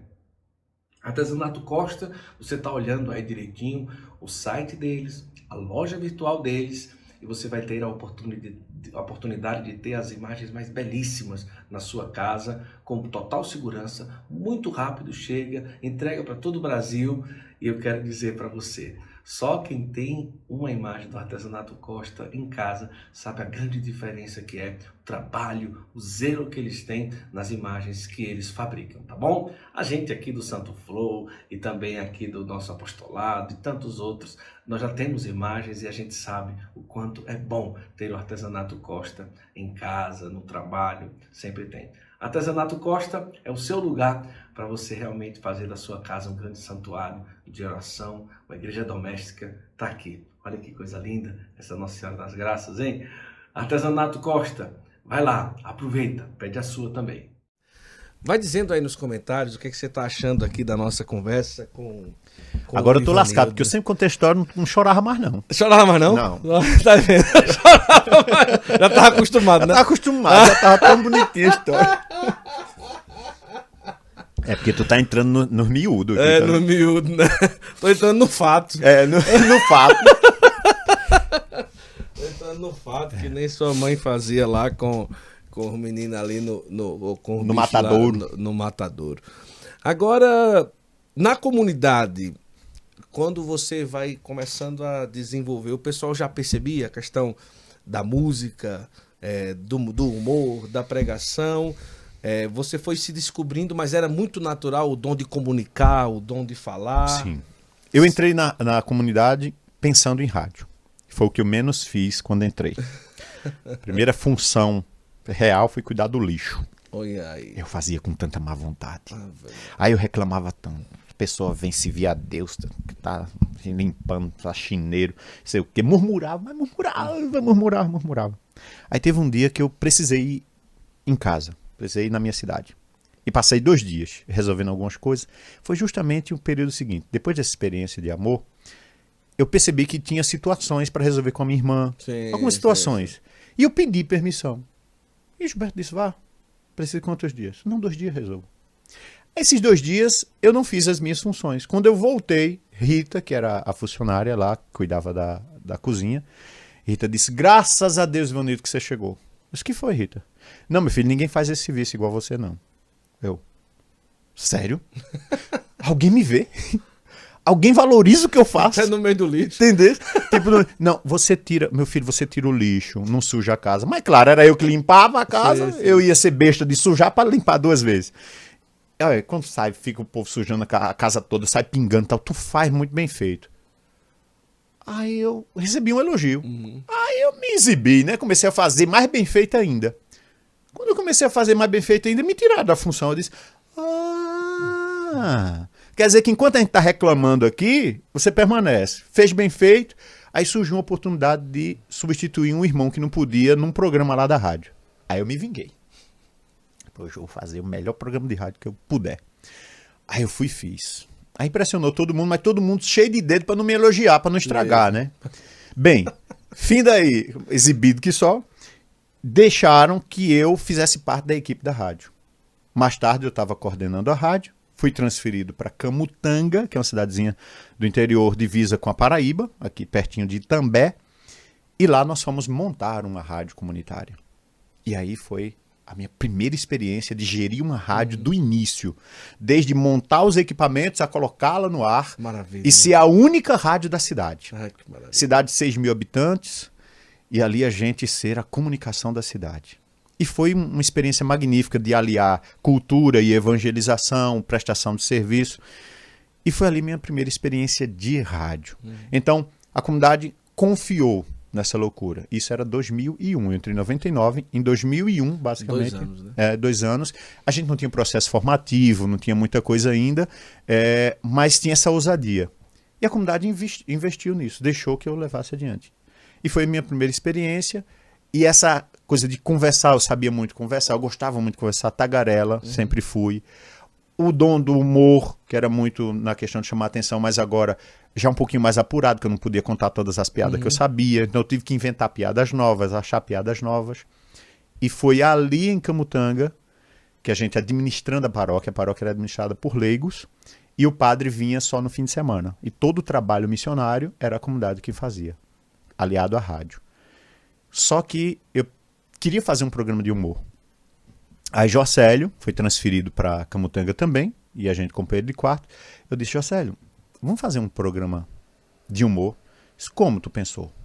Aí a gente pensou e fez o roteiro todo à mão, porque não tinha computador Sim. na missão, internet a gente não tinha também, e o nosso Isso roteiro... Camutanga. Camutanga. Foi todo à mão para estrear. Eu apresentava um programa matinal, era a manhã inteira, Jocélio apresentava um programa na tarde. E a gente era referência, os missionários da Obra Maria. Disse, Rapaz, o povo vai. A gente vai cair em descrédito com isso. Vai não. O que é que a gente faz? Muda o nome. E cria o personagem, muda a voz. O povo não vai saber que é nós, a gente faz. No dia, na semana de estreia, o nome do programa seria Manhã Matutina e, o, e os personagens Ambrosio e Grampolino. Eu seria o Ambrosio, Jocely seria o Grampolino. E no meu programa eu disse, gente, aí eu peguei o operador e disse, fecha a porta aí, deixa ninguém entrar não. Passou a chave? Passou. Gente, nós estamos aqui com o Ambrosio, que vai estrear o programa nesse fim de semana. E aí, Ambrosio, como é que tá a expectativa? Vanido, rapaz, a gente tá muito feliz, doido pra estrear aqui. E na cidade o povo disse: quem são esses dois? Quem são? Mas a gente criou uma expectativa tão grande, sim, tão grande, sim, tão sim. grande, e colocamos um programa de 5 da manhã, uhum. que era pra ninguém ouvir. Rapaz, nesse dia, a cidade inteira tava Só escutando. Falando. Porque era forró, brincadeira. Balança o pescoço da cabra. Que era o, o, o chocalho e tal. Foi um comentário na cidade. Quem é? No segundo programa, o pessoal começou a ir para perto da rádio para saber quem era. Jocélio tá complicando. No quarto programa, a gente fez gravado na noite anterior para soltar, fita cassete, na noite anterior para soltar no dia seguinte. No quinto programa a gente não tinha mais roteiro para fazer, porque a gente não tinha primeiro tempo para preparar, não tinha fonte para pesquisar, sim, sim. e a inspiração acabou e o tempo a gente era muito corrido. O programa acabou. Mas aí no São João da comunidade, a repercussão pegou porque a gente gravava as fitinhas e as fitinhas começaram a rolar sim. e todo mundo na comunidade rindo das besteiras da gente. E no São João foi a primeira vez que a gente se vestiu de DDD, ou seja, pegou calça, botou ao avesso, umas coisas bem desmanteladas e nos apresentamos. A menina responsável pelo evento colocou na cabeça que a gente deveria se apresentar. No ano seguinte, no Retiro de Carnaval, a gente fez um momento de descontração. Esse momento de descontração, lembra que a gente gravava as palestras sim, em fita sim. cassete? O miserável do som gravou a apresentação toda e inventou de soltar só para ver se ficou boa. O povo todo do retiro viu que gravou. Lá na, na banca que vendia os cassetes da palestra, qual era a fita mais procurada? O momento dos doidinhos de Deus. Naquele retiro, no Colégio Vera Cruz, em Recife, nós vendemos 220 fitinhas cassetes Caramba. da nossa apresentação. Foi um sucesso tão grande que a gente pegou a fita, passou pro computador, gravou um CD e esse CD eu acho que a gente chegou a vender mais de 50 mil cópias. Meu Deus. Música, não tinha música não, era três músicas só e era só fala. Baseado em Ludogero, Coronel sim, Ludogero e Otrop. Ludogero e Otrop. A gente fez um tipo lá de, daquele lá, Prove que não é burro, sim, programa, programa. Eu sabia o roteiro todo decorado, Jocely tinha uma dificuldade de roteiro e então eu tive que elaborar alguma coisa que permitisse que ele ficasse com o roteiro na mão. Ele ficou com o roteiro na mão, tanto é que teve uma hora que ele fez uma pergunta, é, eu disse, é, não é a anterior não, porque eu sabia o roteiro todo decorado, que eu preparei o roteiro.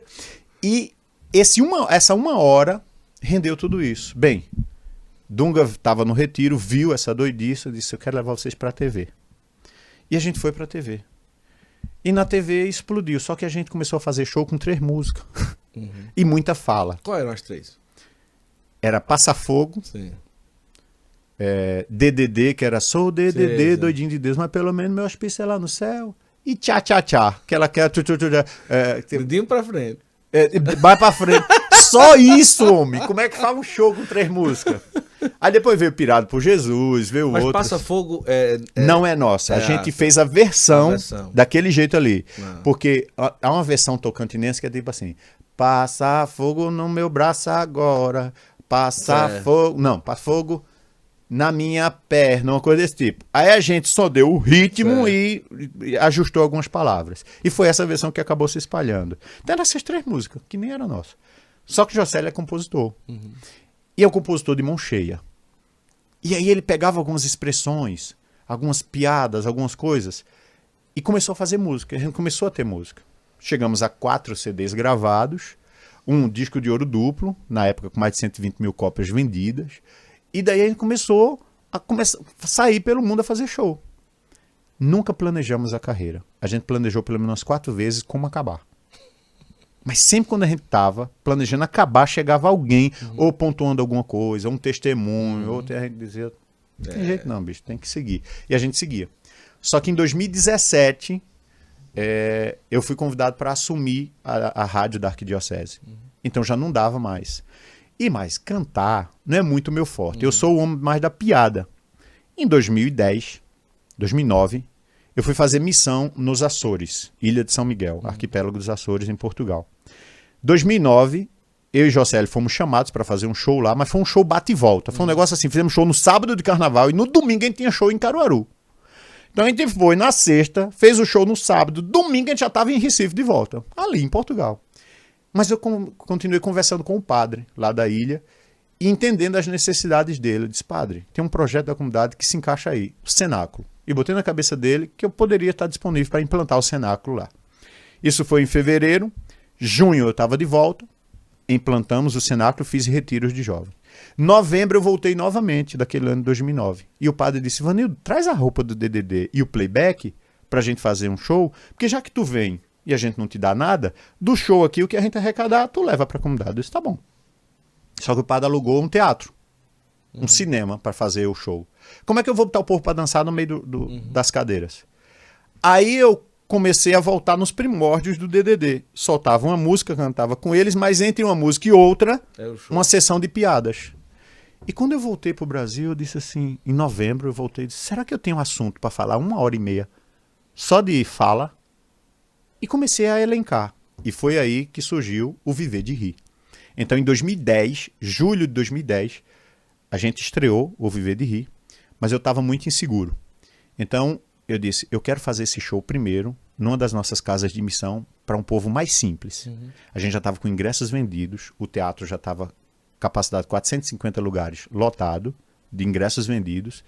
Eu disse, eu quero antes fazer um show de pré-estreia. Então, na véspera, a gente armou lá, onde a gente chama Casa de Maria, que é uma casa nossa lá. E a gente montou toda a estrutura do show lá, aberto, gratuito, para o povo bem simples. Mas esse povo riu à torta e à direita. E o meu roteiro, eu tinha roteiro para duas horas. Eu fiz uma hora e meia e vi que sobrou muita história. Disse, então agora eu estou seguro. É. Ponderei as que funcionaram, as que não funcionaram. No dia seguinte, lotou e ainda ficou gente esperando. Teve 80 pessoas a mais. Eu disse, se essas 80 esperar, eu faço uma sessão extra só para eles. E fiz, no- na estreia, eu fiz três horas de espetáculo. Caramba. Uma hora e meia, intervalo, mais uma hora e meia para os, os remanescentes, né? E assim foi a estreia do Viver de Rir. De lá para cá, eu costumo dizer, todos os, os shows eu filmava. Era péssimo. Hoje, porque eu fico preocupado com o intervalo entre uma risada e É, outra. É muito, era muito longo. Então eu notei que era um show de piadas, não era um show de stand-up. E eu vim entender que eu estava fazendo stand-up depois. De lá para cá, 2010, a gente já está aí 13 anos, vai fazer 13 anos. Eu tenho hoje quatro espetáculos de uma hora e meia cada um, com roteiros diferenciados, diferentes, histórias diferentes, provando que é possível sorrir usando o humor com catequese, sem ridicularizar Sim, a fé, sim. que é o mais difícil. Eu tenho um espetáculo chamado Coisas de Fé para Viver de Rir. E eu fui fazer a confraternização do clero da Arquidiocese de Olinda e Recife um ano. Os padres gostaram, me chamaram no ano seguinte. Fui fazer 15 minutos no ano. No ano seguinte, o bispo me colocou de novo, 130 padres e dois bispos. Fiz uma hora e meia para eles. No terceiro ano, mais uma hora e meia. Aí o bispo disse: ano que vem, tu tens. Dom Fernando, eu não tenho roteiro mais, não. Eu tenho um que eu tô montando, que é coisas, re- na época eu ia dizer coisas religiosas, mas ele não tá pronto, não. E esse é o mais difícil de montar, porque é só com coisa de igreja. Ele disse: Qual o laboratório? Nós. Aí eu me arrisquei, disse, pronto, agora eu sou excomungado ou recebo o imprimatur da igreja. E fui fazer o show Coisas de Fé para Viver de Rir pros padres, que era só com situação de vida pastoral, de Sim, igreja. sim. Aí eu já fui dizendo, senhores padres, pelo amor de Deus, os senhores ponderem, se tiver alguma coisa exagerada, no final, o senhor ria e no final o senhor pontue. Cara, quando eu fiz a apresentação, mas esses padres riram, mas riram, riram, riram. E no final eles vieram foi me trazer mais histórias Aí de situações. Aí foi bom. E aí, do- dois meses depois dessa, é, dessa, dessa apresentação para os padres, eu lancei o espetáculo. Eu tive mais segurança Sim, sim. de lançar o espetáculo. Que também, graças Se a eu Deus, é um sucesso. fazer padre rir. Você entende? Entendeu? Se, se os padres aprovaram, o leigo também aprova, né? Então aí as histórias. Então eu me sinto, entre aspas, mais confortável no palco com stand-up do que com apresentação musical. Sim, sim. E aí eu observei uma coisa. Em digamos, 16 anos de DDD, com várias públicos, de públicos de milhares a, a, a, unidades, a gente chegou em lugar que a gente fechou para um bebo na, na frente. Não chegou ninguém, só o bebo tava lá. Mas a gente fechou para, sei lá, 40, 50, 60 mil pessoas. O stand-up ele tem um detalhe. Uhum. A gente começa o show musical e termina com a média de 30, 40, 50% do público. Uhum. Principalmente quando é aberto. O stand-up não. É. Eu termino o show com todo mundo lá. É é mais fácil terminar com mais gente do que começou, é. do que com menos ou com menor público. Resultado, eu entendi depois, na pesquisa, eu fui perguntar ao povo por que seria isso. E a pessoa dizia é porque a gente fica esperando a última. A gente sabe que a última tu tá guardando é a final, é a melhor. É a melhor.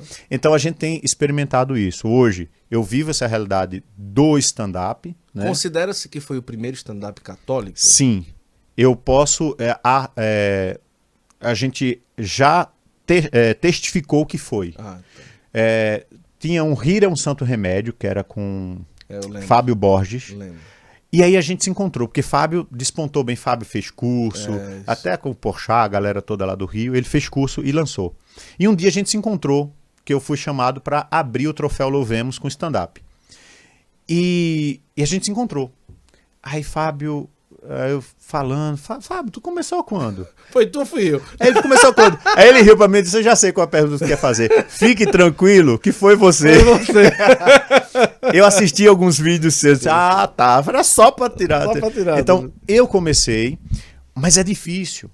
Porque há uma fina camada entre o humor e o sacrilégio. Isso. Então você corre, toda hora eu corro riscos de ridicularizar a fé, então eu tenho que estar muito atento Pra, porque já tem tanta gente que faz isso, por que, que eu vou fazer também? É. Então eu vou sempre trazendo. Crio, ridicularizo as situações, mas chamo para real para trazer aquilo que é a verdade da nossa fé. Nunca lhe incomodou ter escutado a infância toda a palavra doido e depois que Deus faz tanto na sua vida, você ser chamado de doidinho? É porque eu entendi que a palavra doido ela tem outros significados. Doido no dicionário, quando a gente procurou, nós encontramos como enternecido, enamorado, apaixonado, uhum. perdido de amor, arrebatado. Então, o mundo me chamará de louco, mas a palavra que me confortou foi de São Paulo. Aquilo que é loucura, uhum.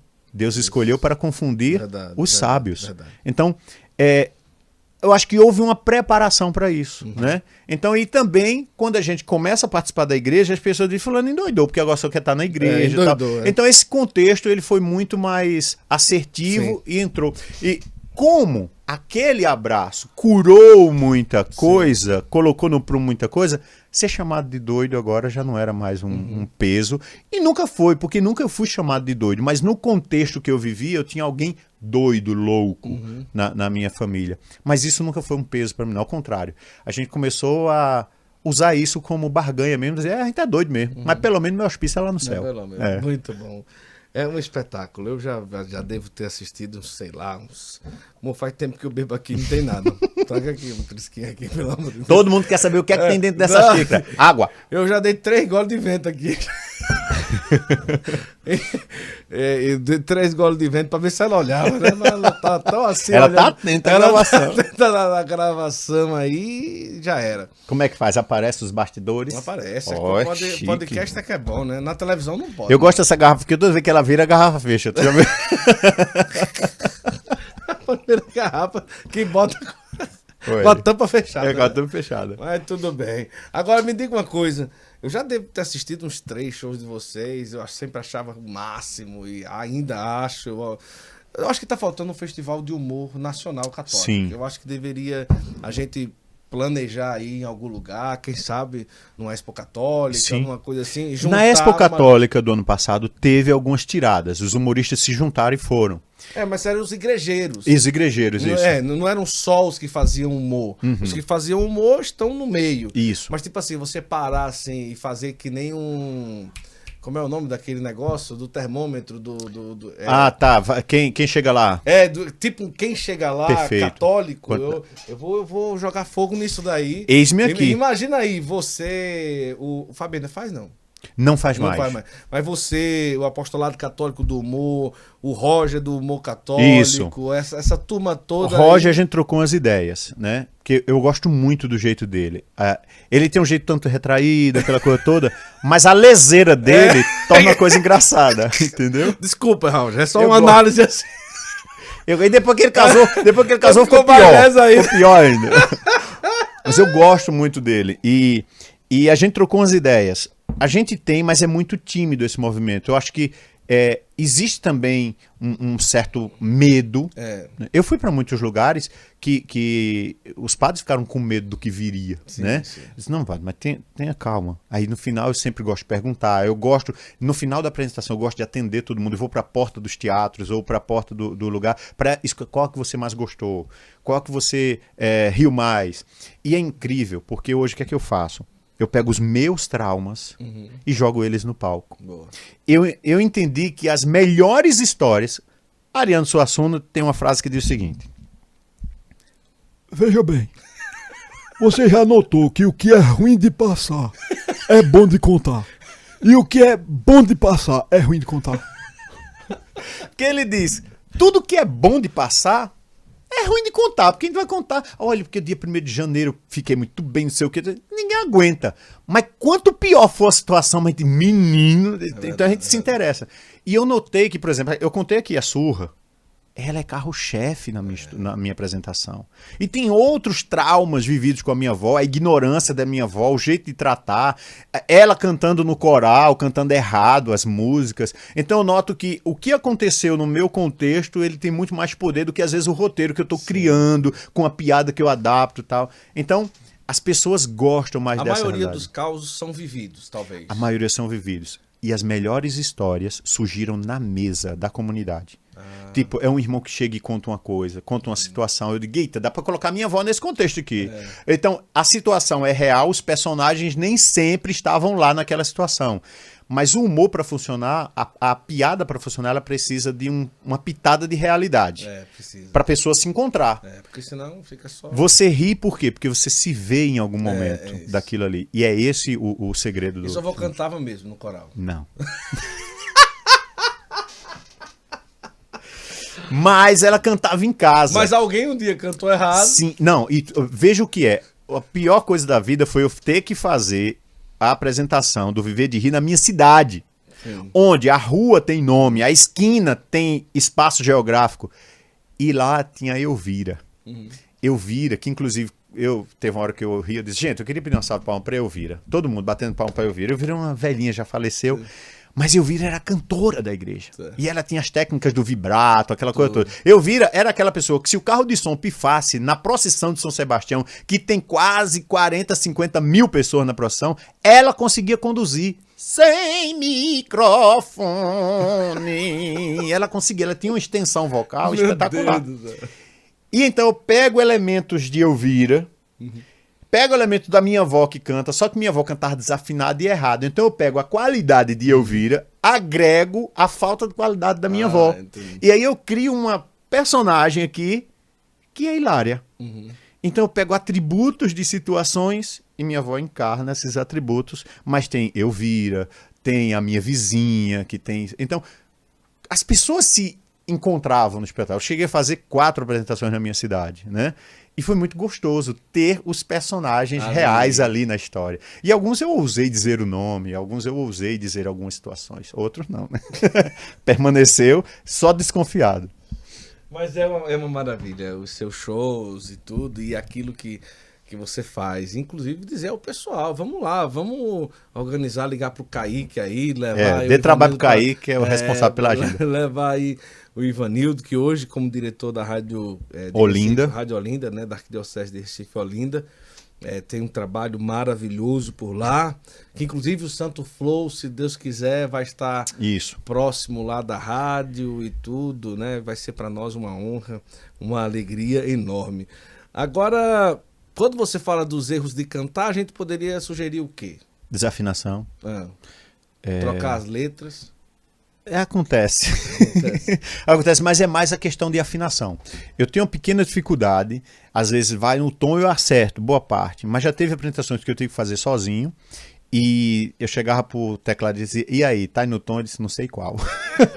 Esse bicho não tá, não. Agora você imita bem o Ariano. Você nu- nunca pensou em também tentar imitar, porque pra imitar outras pessoas da imitar- igreja é mais É, difícil. então. Imitar um bispo. Não dá. Não, eu tenho. Tem. Tem. Dom Severino Batista de França. Dom Severino Batista de França. Bispo emérito de Nazaré da Mata. Então, e eu fiz isso na confraternização do clero de Nazaré. Ai, Jesus, que massa. É muito bom. Então eu disse, Dom Severino, presta atenção. E eu fui contar um episódio que aconteceu na minha cidade. Sim, sim, sim. Que foram acolher uma visita pastoral e na hora de soltarem os fogos, o coroinha, ao invés de ficar cuidando das caixas de fogo, deixou as caixas de fogo lá e correu para tocar o sino. As caixas de fogo viraram Nossa. e foi direto para a porta central da igreja com a procissão litúrgica entrando. Meu amigo, era fogo, bu, explodindo. Foi bispo para um lado, padre para o outro. Dom Severino enganchou o pé no genuflexório, caiu, foi mitra para lá, báculo para lá. tudo. Alguém teve a feliz ideia de fechar a porta, então era o tiroteio batendo na porta e explodindo lá mesmo. Depois que o fumaceiro baixou, eu não estava lá, viu? Sim, eu sim. pesquisei por três pessoas diferentes. Depois que o fumaceiro baixou, continuou, Dom Severino machucou um pouquinho a testa, mas só que eu vou contando detalhes dessa história. Quando chegou lá, seguiu a missa e na homilia, Dom Severino fala. Ao chegar na paróquia de Nossa Senhora da Apresentação do Limoeiro, fui acolhido por uma salva de tiros. E houve um momento que eu vi alguém dizer: O bispo de Nazaré morreu. Não, o bispo não morreu, o bispo correu. Aí eu disse: Foi assim ou não foi, Dom Severino? Ele, sem tirar nem pôr. Que maravilha. Eu tive a honra de, no dia da, da sua renúncia, que foi publicado no Observatório Romano, Sim.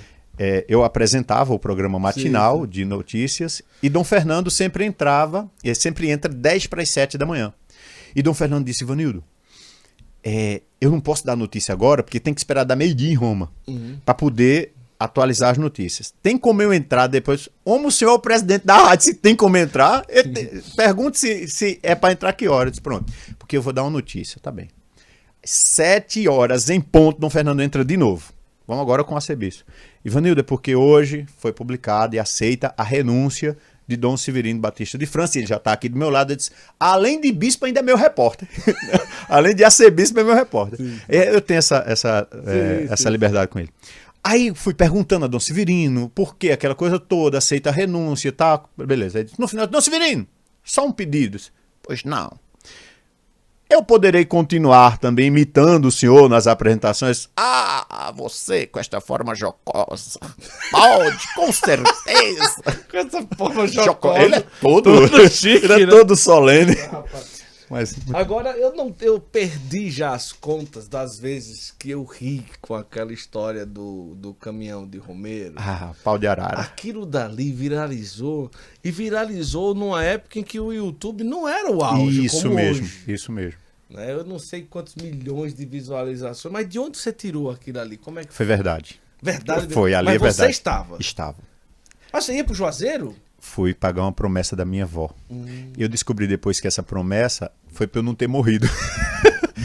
Se esse menino não morrer, eu tive muitas complicações na saúde. Eu tive uso muito de antibiótico, essas Certo. coisas todas. Então, para eu não morrer, ela fez uma promessa que se eu vivesse, eu ia pagar uma promessa de mortalha no Juazeiro. Ia colocar a mortalha debaixo da cama do Padre Cícero. Certo. E foi Dona Gessina quem me levou para pagar a promessa. Só que tardiamente, era com 4 anos de idade, com 6 anos e meio foi que eu fui pagar. Então eu fui de mini saia pro, pro Juazeiro. E teve o itinerário da gente se perder de fato. Só que eu agrego algumas coisinhas a Certo. mais ali para criar o lúdico, mas aquilo ali aconteceu. E a música foi cantada. Aquela, eu fiquei na cabeça daquilo. Só que, por exemplo, inclusive tem um detalhe. A segunda música é Padre Cis estava dormindo no Ramaete de Fro. Hoje, hoje eu entendo. Eu entendo o contexto. É, vê, tudo tem lógica, cara. Só que vocês vão entender depois. É. O que é que o Rumeiro tá colocando ali? Padre Cícero dormindo no Ramalhete de Flor. Ele tá onde? Morto. Morto, é mesmo. E o que é que ele tá dizendo? Descer um anjo do céu e Padre Cícero acordou. É como que o anjo veio buscá-lo. Aí diz assim: Viva Deus primeiramente. Viva São Pedro Chaveiro, que é quem tá abrindo Sim, as portas do, porta céu. do céu. Viva o meu padrinho Cis na matriz de Juazeiro, é padre Cis canonizado. É, fe- sim. Na época eu lá tinha essa noção. E a outra, uma lavandeira e uma beija-flor, lavando os paninhos. Rapaz, depois eu encontrei um vídeo no YouTube que tem assim, cantoras de excelência. Um documentário que fizeram. E não tem essa mulher cantando na versão original, que é uma lavandeira, uma coisa bem penosa. E eu vou trabalhando isso do que é ilógico, mas que ao mesmo tempo faz parte daquilo que é a experiência de fé do povo simples, que não sabe ler, não sabe escrever, mas nem por isso deixa de fazer as suas composições, é claro, com coisas metafóricas, com coisas fantásticas, mas que trazem as verdades da fé. Hoje eu tenho essa noção, né? Não, hoje tem. Mas naquela época, agora imagina só, rapaz, a mulher do nada. Uma lavandeira. E tu sabe que essa história começou com cinco minutos. Hoje ela tem quase meia hora dentro do espetáculo. Meia hora. Olha Por que quê? massa. Porque foi uma interjeição, uma respiração, foi entrando, deu certo, o povo riu. Então eu fui colocando, agregando coisas que você ri, ri, ri, ri. O stand-up é o seguinte: a minha apresentação, você não ri no fim. Pode ser que o fim não tenha graça, mas eu tenho a obrigação de você fazer rir no menor espaço É, de sim, tempo. Então tem uma hora que eu só vejo as pessoas Ai, meu Deus. que não tá mais. aguentando mais. É, e isso é maravilhoso. É. E a gente não vai fazer aqui para o pessoal ir Não, pro show. É. Ou pesquisar aí, viver de rir. Mas vem pro show. E o mais gostoso assim, tem gente que vê no YouTube e vai pra ver eu contando ao vivo, porque ao vivo é sempre diferente. É, sempre não, diferente. é, é outra coisa. Mas é muito bom, é muito bom. Aque- Aquele dali eu acho que eu assisti muitas vezes, muitas vezes, e eu não parava de rir de jeito nenhum. E é muito bom. E tem um padre que já veio no Santo Flow chamado Padre José Milson. Eu acho que o episódio dele já passou de 60 mil visualizações. E ele é muito bom de contar e também já viveu muita coisa. Eu vou até sugerir para você assistir depois, porque muita coisa. Dá pra aproveitar, não dá? Muita! Porque só o que eu escuto quando eu vou por aí, pá, já assisti o do Padre José Milson cinco vezes, só pra eu rir o episódio Das histórias. todo. Porque ele tem muita história boa, que ele morou com os índios e tudo, se batizou pra poder evangelizar lá nos índios, lá pro lado do Tocantins, e tem muita história de romaria, de carro de... Ele ia também. É muita coisa boa, vale a pena. Os bispos, quando me encontram e me conhecem, aí contam alguma coisa. Tem um episódio, Dom Dino, uma vez, bispo Dom de, emérito Dom de Caruaru, ligou pra mim quase que de madrugada. Ô, você tá acordado? Mas, é, Dom Dino, tô, sua benção. Diga, Dom Dino. É que lembrei de uma piada pra contar pra você. Ai, meu Deus do céu! E o pior, eu conhecia a piada.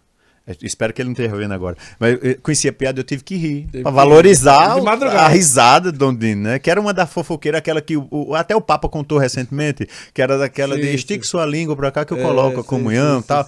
Aí eu disse, ah, tá claro, Dom Dino e tal. Então, às vezes sempre encontro alguns que vão e partilham. Ah, conte lá. Mas um grande incentivador, e aqui eu quero dar os créditos também, que fez com que eu não parasse é chamado meu pai, Dom Alberto Taveira Corrêa. Dom Alberto foi o homem que profetizou na minha vida, porque isso aqui não poderia deixar de dizer. Eu só vim aceitar a minha história, Gustavo, com Dom Alberto Taveira. Olha. Eu fui para lá fazer um projeto de pastoral vocacional, pra, era de implantação da OVS, para arrecadar dinheiro Sim. para manter o seminário. Mas não foi para isso, porque o projeto nem deu certo. Eu passei seis meses que valeram pelos cinco anos que na época eu tinha de comunidade. Dom Alberto me fez entender o quanto de fato eu era amado e ordenou a minha história.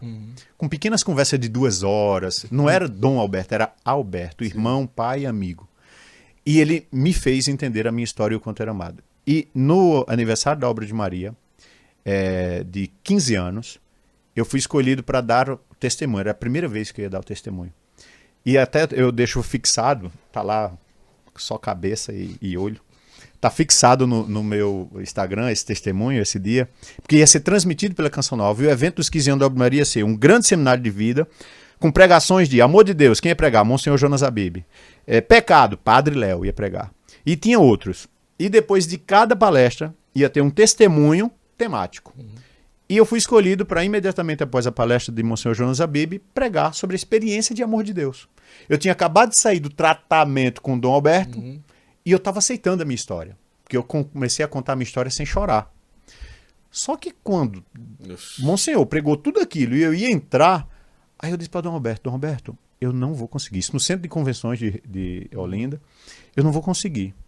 Aí ele olhou para mim e disse, conta na terceira pessoa. No final você diz que é você. Eu disse, tá bom. Então eu entrei e vou contando a história do menino que chegou na comunidade, tá, tá, tá, tá. E no final eu revelo, e esse menino sou eu. E Gilberto, e eu sou o pai dele. Aí entra. Aí, e Maria Samuel é a mãe. Quando eu saio, vou pra coxia encontro lá Dom Alberto chorando. Ele vem e me abraça e ele tem um negócio pegado no rosto assim. Pegou no rosto e disse: Meu filho, enquanto você contava a sua história, eu vi como que uma cachoeira lavando a tua vida. E quando você saía dessa cachoeira, eu me vi paramentado assistindo o seu casamento. Não sei quando, não sei com quem, só sei que serei eu. Ah, tá. Não tinha nem namorada no páreo ainda. Dois anos depois vem a namorada, aquela coisa toda, começa tudo. E um dia, no- indo para uma ordenação, aí eu disse: Dom Alberto, o senhor se lembra? Ele olhou e disse: Ai de você, Ivanildo. Eu disse, e o senhor sabe o que é que eu estou falando? Ele disse: Ai de você. Eu disse: Eu acho que ele sabe. Resultado: no dia 6 de janeiro de 2012, sete anos depois da, daquele episódio, em janeiro também, nós estávamos no altar. Foi ele quem escolheu a data, Dom Alberto. Fiz a preparação com ele, ele escolheu a data e ele estava lá assistindo ao nosso casamento e dizia na homilia: Quando eu vi, faltava algo, faltava. Estava incompleto. Hoje a imagem está mais bonita. Parabéns, você escolheu alguém linda. Chega de botar gente feia nesse mundo, vamos purificar a raça. Eu disse. então, ali, é, casei-me com Damiana Patrícia. Hoje tenho três filhos lindos, puxar a mãe, graças a Deus. Né? Eu tenho, atualmente, é Esther, de 9 anos, João Marcos, de 8, e chegou agora Ivanildo Henrique, Olha. de 7 meses. E se Deus quiser, a gente tá pelo menos ver o mínimo que a gente planejou, que era no mínimo 4. Vamos ver, vamos ver se dá tempo ainda de pelo menos no mínimo quatro. O máximo a gente não colocou o teto, né? a gente só colocou o piso, né? Não colocou o teto. Mas eu sou fruto também dessa insistência de Dom Sim. Alberto. E ele dizia: Ivanildo, nem sempre as pessoas param para ouvir um padre, um bispo, um pastor, uma pregação. Mas todo mundo aprecia uma boa piada. E na piada, se você arranca um sorriso, você abre o coração da pessoa. Ela está É. disposta para o que vem a seguir. E se a seguir você colo- conseguir colocar Jesus, é. você está evangelizando. Então não pare, não desista. Tanto é que quando eu vou com ele, ele me leva a tiracolo para tudo que é lugar. Vem, com- Ivanildo, conta aquela. Ivanildo, conta aquela outra. É isso que eu ia Então- perguntar. Acontece da pessoa chegar diante de você e parar e dizer assim: Pronto, conta aí, vai lá, uma piada e tal, não sei o quê. Nem precisa, as pessoas já chegam assim, ó. As pessoas já chegam para mim. Ontem a, a- gente tava no, vindo no evento e eu dizia para os E nem meus irmãos. sempre é assim, nem É, sempre. não. acaba- Não, é triste. Aí tem hora que chega com raiva também. Na rádio, os meus colaboradores da rádio dizem assim: Ivanildo, depois que quarentou, bicho, Ivanildo é na lata. Eu, disse, eu não devo mais nada a ninguém. Eu digo é na cara agora. Mas para dizer, tem horas que a pessoa chega e já fica esperando. É, é. E aí, cadê? É, e às vezes eu digo uma coisa séria, a pessoa tá rindo. Tá rindo, Eu né? Mas não contei piada ainda, né? Então, às vezes, como eu já sei que existe uma expectativa disso, eu já chego bancando o engraçado, já Sim, chego sim. também é, é, quebrando o gelo. Então, o humor dá essa leveza. Mas sempre chega alguém pede, às vezes. Não, gente nem tem tempo, a pessoa pede pra eu contar da Romaria. Eu disse, agora, não Do dá, é nada. muito grande. Assisto no YouTube, né? Vai, Ivanildo, canta aí. Vamos lá, aí. mano. É. Tem, isso tem sim, tem. As pessoas esperam. É, era igual com o DDD. A gente ia é, para os eventos e o pessoal no aeroporto esperava que a gente já descesse com peruca, chapéu Sim, sim. e a roupa colorida. E quando ele descia, ai, vocês andam assim, eu disse, a senhora quer que a gente ande daquele? Vocês andam assim. Imagina no aeroporto. Tu imagina? Não dá. Mas olha, Ai, Deus. É, uma grande prova de que o que você faz e, e junto com, com o Jocélio também realizou é uma missão, um apostolado, é que vocês conseguiram com humor, né, chegar ao coração das pessoas, contaminar os grupos de orações de oração com as músicas de vocês. Verdade. Porque até hoje se canta o Passa Fogo. até Vem louvar, Vem que é da Louvar. banda São Francisco, É. mas que as pessoas conhecem a nossa Sim, versão. sim, sim. E tantos E outros. tantos outros, é e verdade. tal. E ali é, chegou ao grupo de oração um apostolado que era novidade Uhum. ali e tudo. E o, e o que é mais interessante, né? São os doidos com muito juízo. Isso. né? Tipo assim, sempre tendo cuidado de não é, exagerar, entender. né? Censura em alto grau. a Isso, gente tem uma censura em alto isso. grau. José, inclusive, ele fez teologia depois, até para melhorar as composições dele. A minha formação acadêmica é mais jornalismo, tudo, e nesse campo do humor. Mas eu gosto muito de ler, gosto muito de buscar formação católica, doutrinal, para não correr o risco de, de ridicularizar. E a gente tem atrás de nós uma comunidade. É. E a comunidade nos dá esse respaldo. Tipo, em nenhum momento eu me senti só no- nas coisas que inventei. Para você ter uma ideia, a gente acabou de ter agora a Assembleia Geral da Comunidade. A gente está em 41 países, membros de todos esses países estavam juntos. E o que é que o fundador chega para mim e diz, Ivanildo? Eu quero que uma noite você faça um stand-up somente com situações da comunidade. Que. Quem tiver história engraçada, conte para Ivanildo. E ali, eu, ouvindo isso do fundador, meu coração disse: Poxa vida, o carisma, mais uma vez, chancela Isso. o que eu estou fazendo. É como se eles dissessem assim: a gente gosta do que você está fazendo. Então agora. Tá. E eu fiz uma noite, cara, dentro da Assembleia, só contando as peripécias que aconteceram nas casas de missão, que os irmãos mandaram para mim. E eu, claro, eu enfeitei, floreei, e todo mundo riu e se divertiu. Que são histórias que não dá para eu trazer no palco, porque eram coisas muito privadas da comunidade, mas que para os irmãos eles precisavam saber. Coisas de Gilberto, de coisas que ele aprontou. Essa aqui eu vou contar uma. Contar uma. Uma irmã de comunidade chegou lá, ela morava no. É do Crato, ela? Ba- Barbalha. Barbalha. E aí veio, deixou casa, saiu chorando de casa, com mala, tudo. E chega na casa de formação da obra de Maria, que era a casa do Retiro São José, lá em Olinda, casa dos Jesuítas. E ela coloca a mala no chão, dá uma de São João Paulo II, beija o chão, exagerada tudo, né? beija o chão, e quando o portão se abre, que é que ela vê? Gilberto nas carreiras, com segurança, com um revólver na mão, e Gilberto, pega ele, pega ele, é ali, corre pra cá, e não sei o que, tá, tá, lá. ai meu Deus, pra onde foi que eu vim?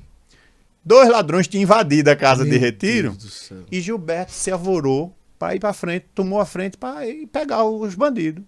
E ela só via Gilberto rezando, só via Gilberto na Sim, questão da Santa. E ela se espantou, disse: Meu Deus, onde foi que eu vim? Meu Deus do céu. Então, tipo, só que aí a gente colocou um molho, colocou toda a situação da história, tudo. Nem Gilberto se aguentou disso. Foi assim mesmo. Naquele dia ele veio e queria mexer com as meninas que estavam no retiro. Ah, e eu, eu perco a linha rapidinho. E ele foi e defendeu. Só que depois porque ela entendeu, mas na hora ela viu o fundador com um homem armado do lado e dizendo corre e tal, Pega tudo. ele. Foi as boas-vindas. Seja bem-vindo à comunidade. chão, Toda, toda espiritual. Tu entende? E todo espiritual e de repente o caos lá dentro. Então, a gente foi pegando Coisa essas linda, cenas, cara. essas coisas e transformando em humor, contando situações caóticas com dom de humor, com tom de humor. Show de bola. Vai ganhar um presentinho aí pra ele. Tem presente, é?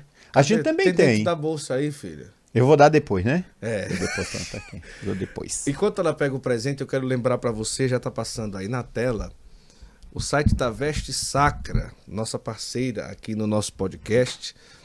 Além do tecido ser extremamente confortável, uma camisa fabricada em Brusque, Santa Catarina, a grande, pode-se dizer, uma das capitais das confecções no Brasil, é realmente de muita qualidade e são estampas maravilhosas, como você está vendo aí no site, estampas que você pode utilizar e não fica aquela coisa calorenta, preguenta, como diz aqui no Nordeste, não. São bem feitas. Então, a Veste Sacra manda para sua casa rapidinho e você também tem a oportunidade de comprar e ser um outdoor do catolicismo, porque realmente a Veste Sacra evangeliza com aquilo que ela faz com as suas camisetas. É nossa parceira aqui no Santo Flow, eu só visto Veste Sacra. Hoje aqui eu não tô porque eu tô fazendo homenagem aqui ao Crescer, que é o evento que nos acolhe aqui em Campina Grande, tá dando essa estrutura aqui pra gente gravar, tá bom? Aí eu tenho que falar nessa câmera agora, né, filho? Pronto, desculpa. E agora eu quero falar da Expo Católica. A Expo Católica, uma, a maior feira católica do Brasil, 18 a 20 de maio. É um evento extremamente é, que você precisa se preparar para ir, porque lá além de feira tem oito eventos dentro do evento. A gente vai estar lá com o estúdio lá no, no no- na feira é, da Expo Católica. Eu vou estar palestrando no Encontro de Comunicação Católica. E vai ser muito bom. Vale a pena a gente estar junto por lá. Uma caneta nova, né? Rapaz, É, isso é interessante. e vale a pena você se preparar para ir para este grande evento. Os artistas vão estar lá, vai ter show, vai ter uma novidade do Santo Flu que eu vou contar depois para vocês. Muita coisa boa. E vai ser no Promagno evento, tem escada rolante, um negócio chique. No último, vale a pena. E todos os expositores, livrarias, está lá, estão lá nesse tempo, tá bom? Então, vale a pena, Expo Católica 2023. É, a gente tá lá com toda alegria. Deixar aqui um presente para você. Eu sabia também falar dos católicos rabo de capa. Eu sabia algumas expressões. Algumas expressões dele, dele. né? Cheguei, cheguei a, a imitar, mas não faço tão bem, não. Não. Era só o assoviado dele que eu sabia dizer. Mas é verdade. Suviado. É verdade, é verdade. Gus- ve- ve- Guto, né? Veja, Guto. Deus, quando une o homem e a mulher, Deus, que é poderoso, maravilhoso e abençoa a família. Que lindo. Ele tinha. Que lindo. Que lindo. Que lindo. É, É maravilhoso. dizia, repare, Repa- repare. está aqui. Que maravilha. Para quem não identificou ainda, a gente tá falando de Dom Henrique De Dom Soares. Henrique Soares. que bom. Tá aqui. Esse livro chama um dom especial. Quem tiver, quem tiver curiosidade também de, de ter aí na sua casa, tem no nosso site da nossa editora, editora Apacentar. Você pode pedir, receber na sua casa. Toda a minha trajetória com Dom Henrique. E daí. Dom Henrique foi que te formou, né, bicho? É, com certeza. E daí, é, aqui não é a história dele, Sim. é o que eu vivi com ele. Inclusive, é, coisas curiosas que ele contava, Muito bom. é, o processo que ele me fez fechar a comunidade que eu era fundador, né, depois de 10 anos de comunidade de vida. Tem toda uma história aqui bem interessante e como ele resolvia os problemas, como ele rezava, o que ele vivia nos bastidores. E eu tenho certeza que vai valer a pena, assim, uma leitura é, simples. Tem a apresentação do nosso querido Dom Rui, tem o prefácio do padre Gabriel Vilaverde e o pós-fácio do padre Marlon Múcio. Posso tá contar uma aqui. piada que Dom Rui me contou? Pode contar a piada. aqui. Dom Rui disse: O tal do político é um, é, é, é um engenhoso. Político chegou na cidade, que ele fala bem calmo, chegou, na, cidade, e ele fala, e encontrou um filho de um conhecido. Aí disse: Mas você é filho da, de Fulano. Disse: Sou muito meu amigo, Fulano. Amigo íntimo. Como é que ele está? Aí o filho disse: Mas, deputado, o senhor não soube, não? Disse, De quê? Ele morreu faz dois anos. Ele morreu, o senhor não sabe? Morreu pra você, filho ingrato, mas pra mim ele continua vivo no meu coração. Político piadista. sabe se sair. ei, Dom Rui, piadista. É. Ele contou É essa. assim, né? Devagarzinho, né? Mas ele conta, sutil. Aí a gente fica esperando a hora de rir e de repente ri e ele continua com a mesma serenidade. Um abraço pra Dom Rui. Ele pregou na nossa Assembleia Geral lá Maravilhoso, também. né? é. Maravilhoso. É, é uma coisa. Um abraço para Dom Rui. Um grande abraço, né? Vamos lá! Vanildo, muito bom, cara. Eu quero agradecer de coração a sua generosidade de Eu estar que agradeço a aqui. oportunidade. Isso foi, gente, uma contrapartida, viu? Quando eu disse assim, Guto, olha, tô pensando aqui, quais são os critérios pra gente ter o Santo Flow aqui no, na programação da rádio? Ele disse, rapaz, vai ser uma alegria. Aí eu disse, qual é a contrapartida? Ele pegou pela palavra. Disse, bem, a contrapartida é a seguinte. Vai lá gente fazer entrevista. Eu disse, me lasquei, vamos. Aí a gente encaixou e graças a Deus deu certo. Graças a Deus. Você veio do inverno lá do Pombal. Pombal. Quente que só. Em Pombal eu encontrei um pombo voando com asa só, Ah. com a outra ele se abanava. assim. Aí aqui em Campina Grande, aqui é mais ameno, né? É. Aqui, né? E E se- é- sigo na, agora, a gente tá no período de carnaval, essa gravação, então eu sigo pra gravatar depois. Natal termina em Brasília. Ah, Natal. Isso, com a renovação carismática lá no que Ágape. maravilha. Aí termina em Brasília. Termina em Brasília. Com quem? A obra de Maria lá Ah, na com- Vila Cauí. Então tá. Um abração para meus irmãos em Brasília também. Eu quero mandar um abraço para toda a comunidade de Obra de Maria, para o Gilberto, que ouvi algumas vezes, mas nunca tive a oportunidade de sentar, bater um papo. Tenho muita, eh, tenho muita vontade disso, porque é, é- é um, um homem que eu escuto muitas histórias, né, e tudo. Às vezes as pessoas focam na, ah, o Gilberto é um dos leigos mais influentes do Uhum. mundo, aquela coisa toda. Mas o que eu escuto de bastidor, né, tudo de, de- de cuidado, até de, de- tentar salvar a vida de sacerdotes, que ele isso tem mesmo. muito isso, né, e de é, confiar e não desistir das pessoas. É, isso é algo que eu escuto muito nos bastidores, as pessoas falando, que nem sempre as pessoas falam disso Isso. por aí, né? Por conta do tempo que ele esteve na Católica e Fraterna, tem um leigo muito influente no Vaticano e tal, não sei o quê. O povo conta muita É história, aí, né? Conta tem. muita história, né? Olha, o Gilberto é o único que consegue fazer uma procissão em Jerusalém. Congresso Eucarístico é. Nacional, sabe o que aconteceu? Ah. Chega Gilberto no Congresso. Mais de 20 bispas rodeiam ele. Eu disse, "Oxe, Rodeia. é o Núncia? É o Núcio. E, e tem um detalhe. O meu TCC do jornalismo foi sobre a vida de Gilberto Gomes Barbosa. Ele- Não era. Eu ia fazer uma biografia, livro, mas fiz um rádio documentário. Homem de Deus, ele já testemunha. Mas quem é Gilberto antes da experiência de Deus?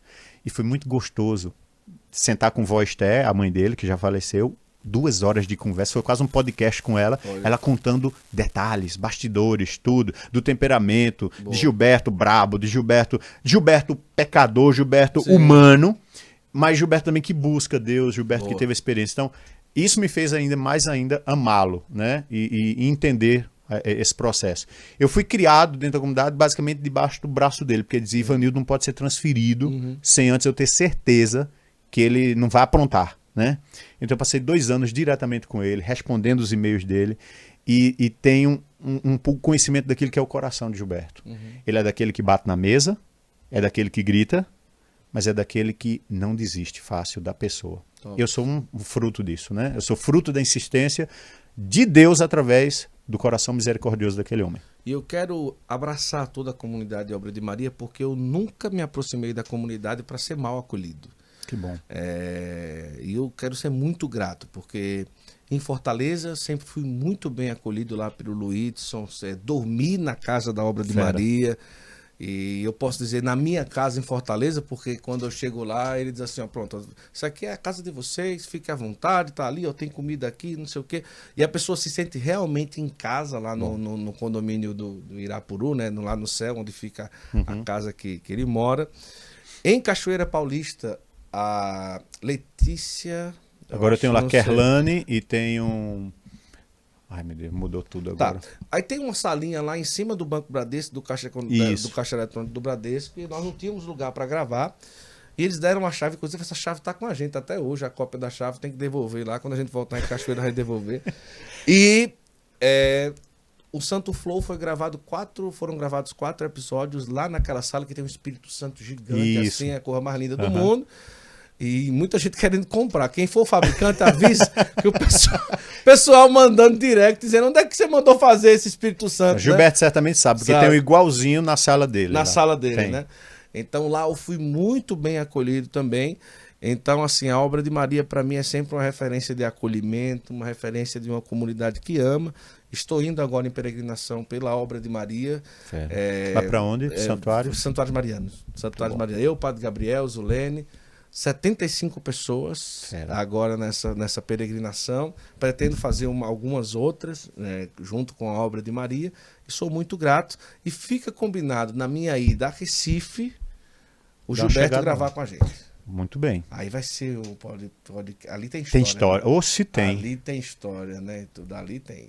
Depois tu, tu pergunta na oportunidade. Gilberto, como é que você assumiu a segurança pessoal do Papa? Como foi isso? E foi, e foi. Tem. Tem. Sabe o que é chegar naquele episódio da renovação carismática, lá no ginásio, tudo, Sim. de repente, daqui a pouco, sem saber falar nenhuma língua estrangeira, os seguranças chegam um tanto assim, Gilberto assume e os seguranças pessoais do Papa começam a obedecer Gilberto. Por aqui, aqui, Santo Padre, aqui, e não sei o que. É cada uma que tem dele, porque ele não sabe. E eu acho que o Espírito Santo, acho, não tem o Espírito Santo vem e Gilberto fala em todas as línguas, porque Ele todo mundo entende. Todo mundo entende. Porque ele não sabe falar italiano, não sabe falar inglês, não sabe falar, ele só sabe português e ele entende muito mal. E até hoje ele não. Ele chega, ele, ele, ele fez o seguinte, só me perdoe, mas chega, ele chega o seguinte dia assim, caríssimo! Eu digo, Gilberto, não é só o sotaque que dá a entender que é italiano não, entendeu? Mas ele, ele treinou algumas palavras, Sim, o fato de estar muito em Roma já sabe algumas coisas. Mas as pessoas entendem, Gilberto. Agora o inglês não. Não. Não. No. Yes.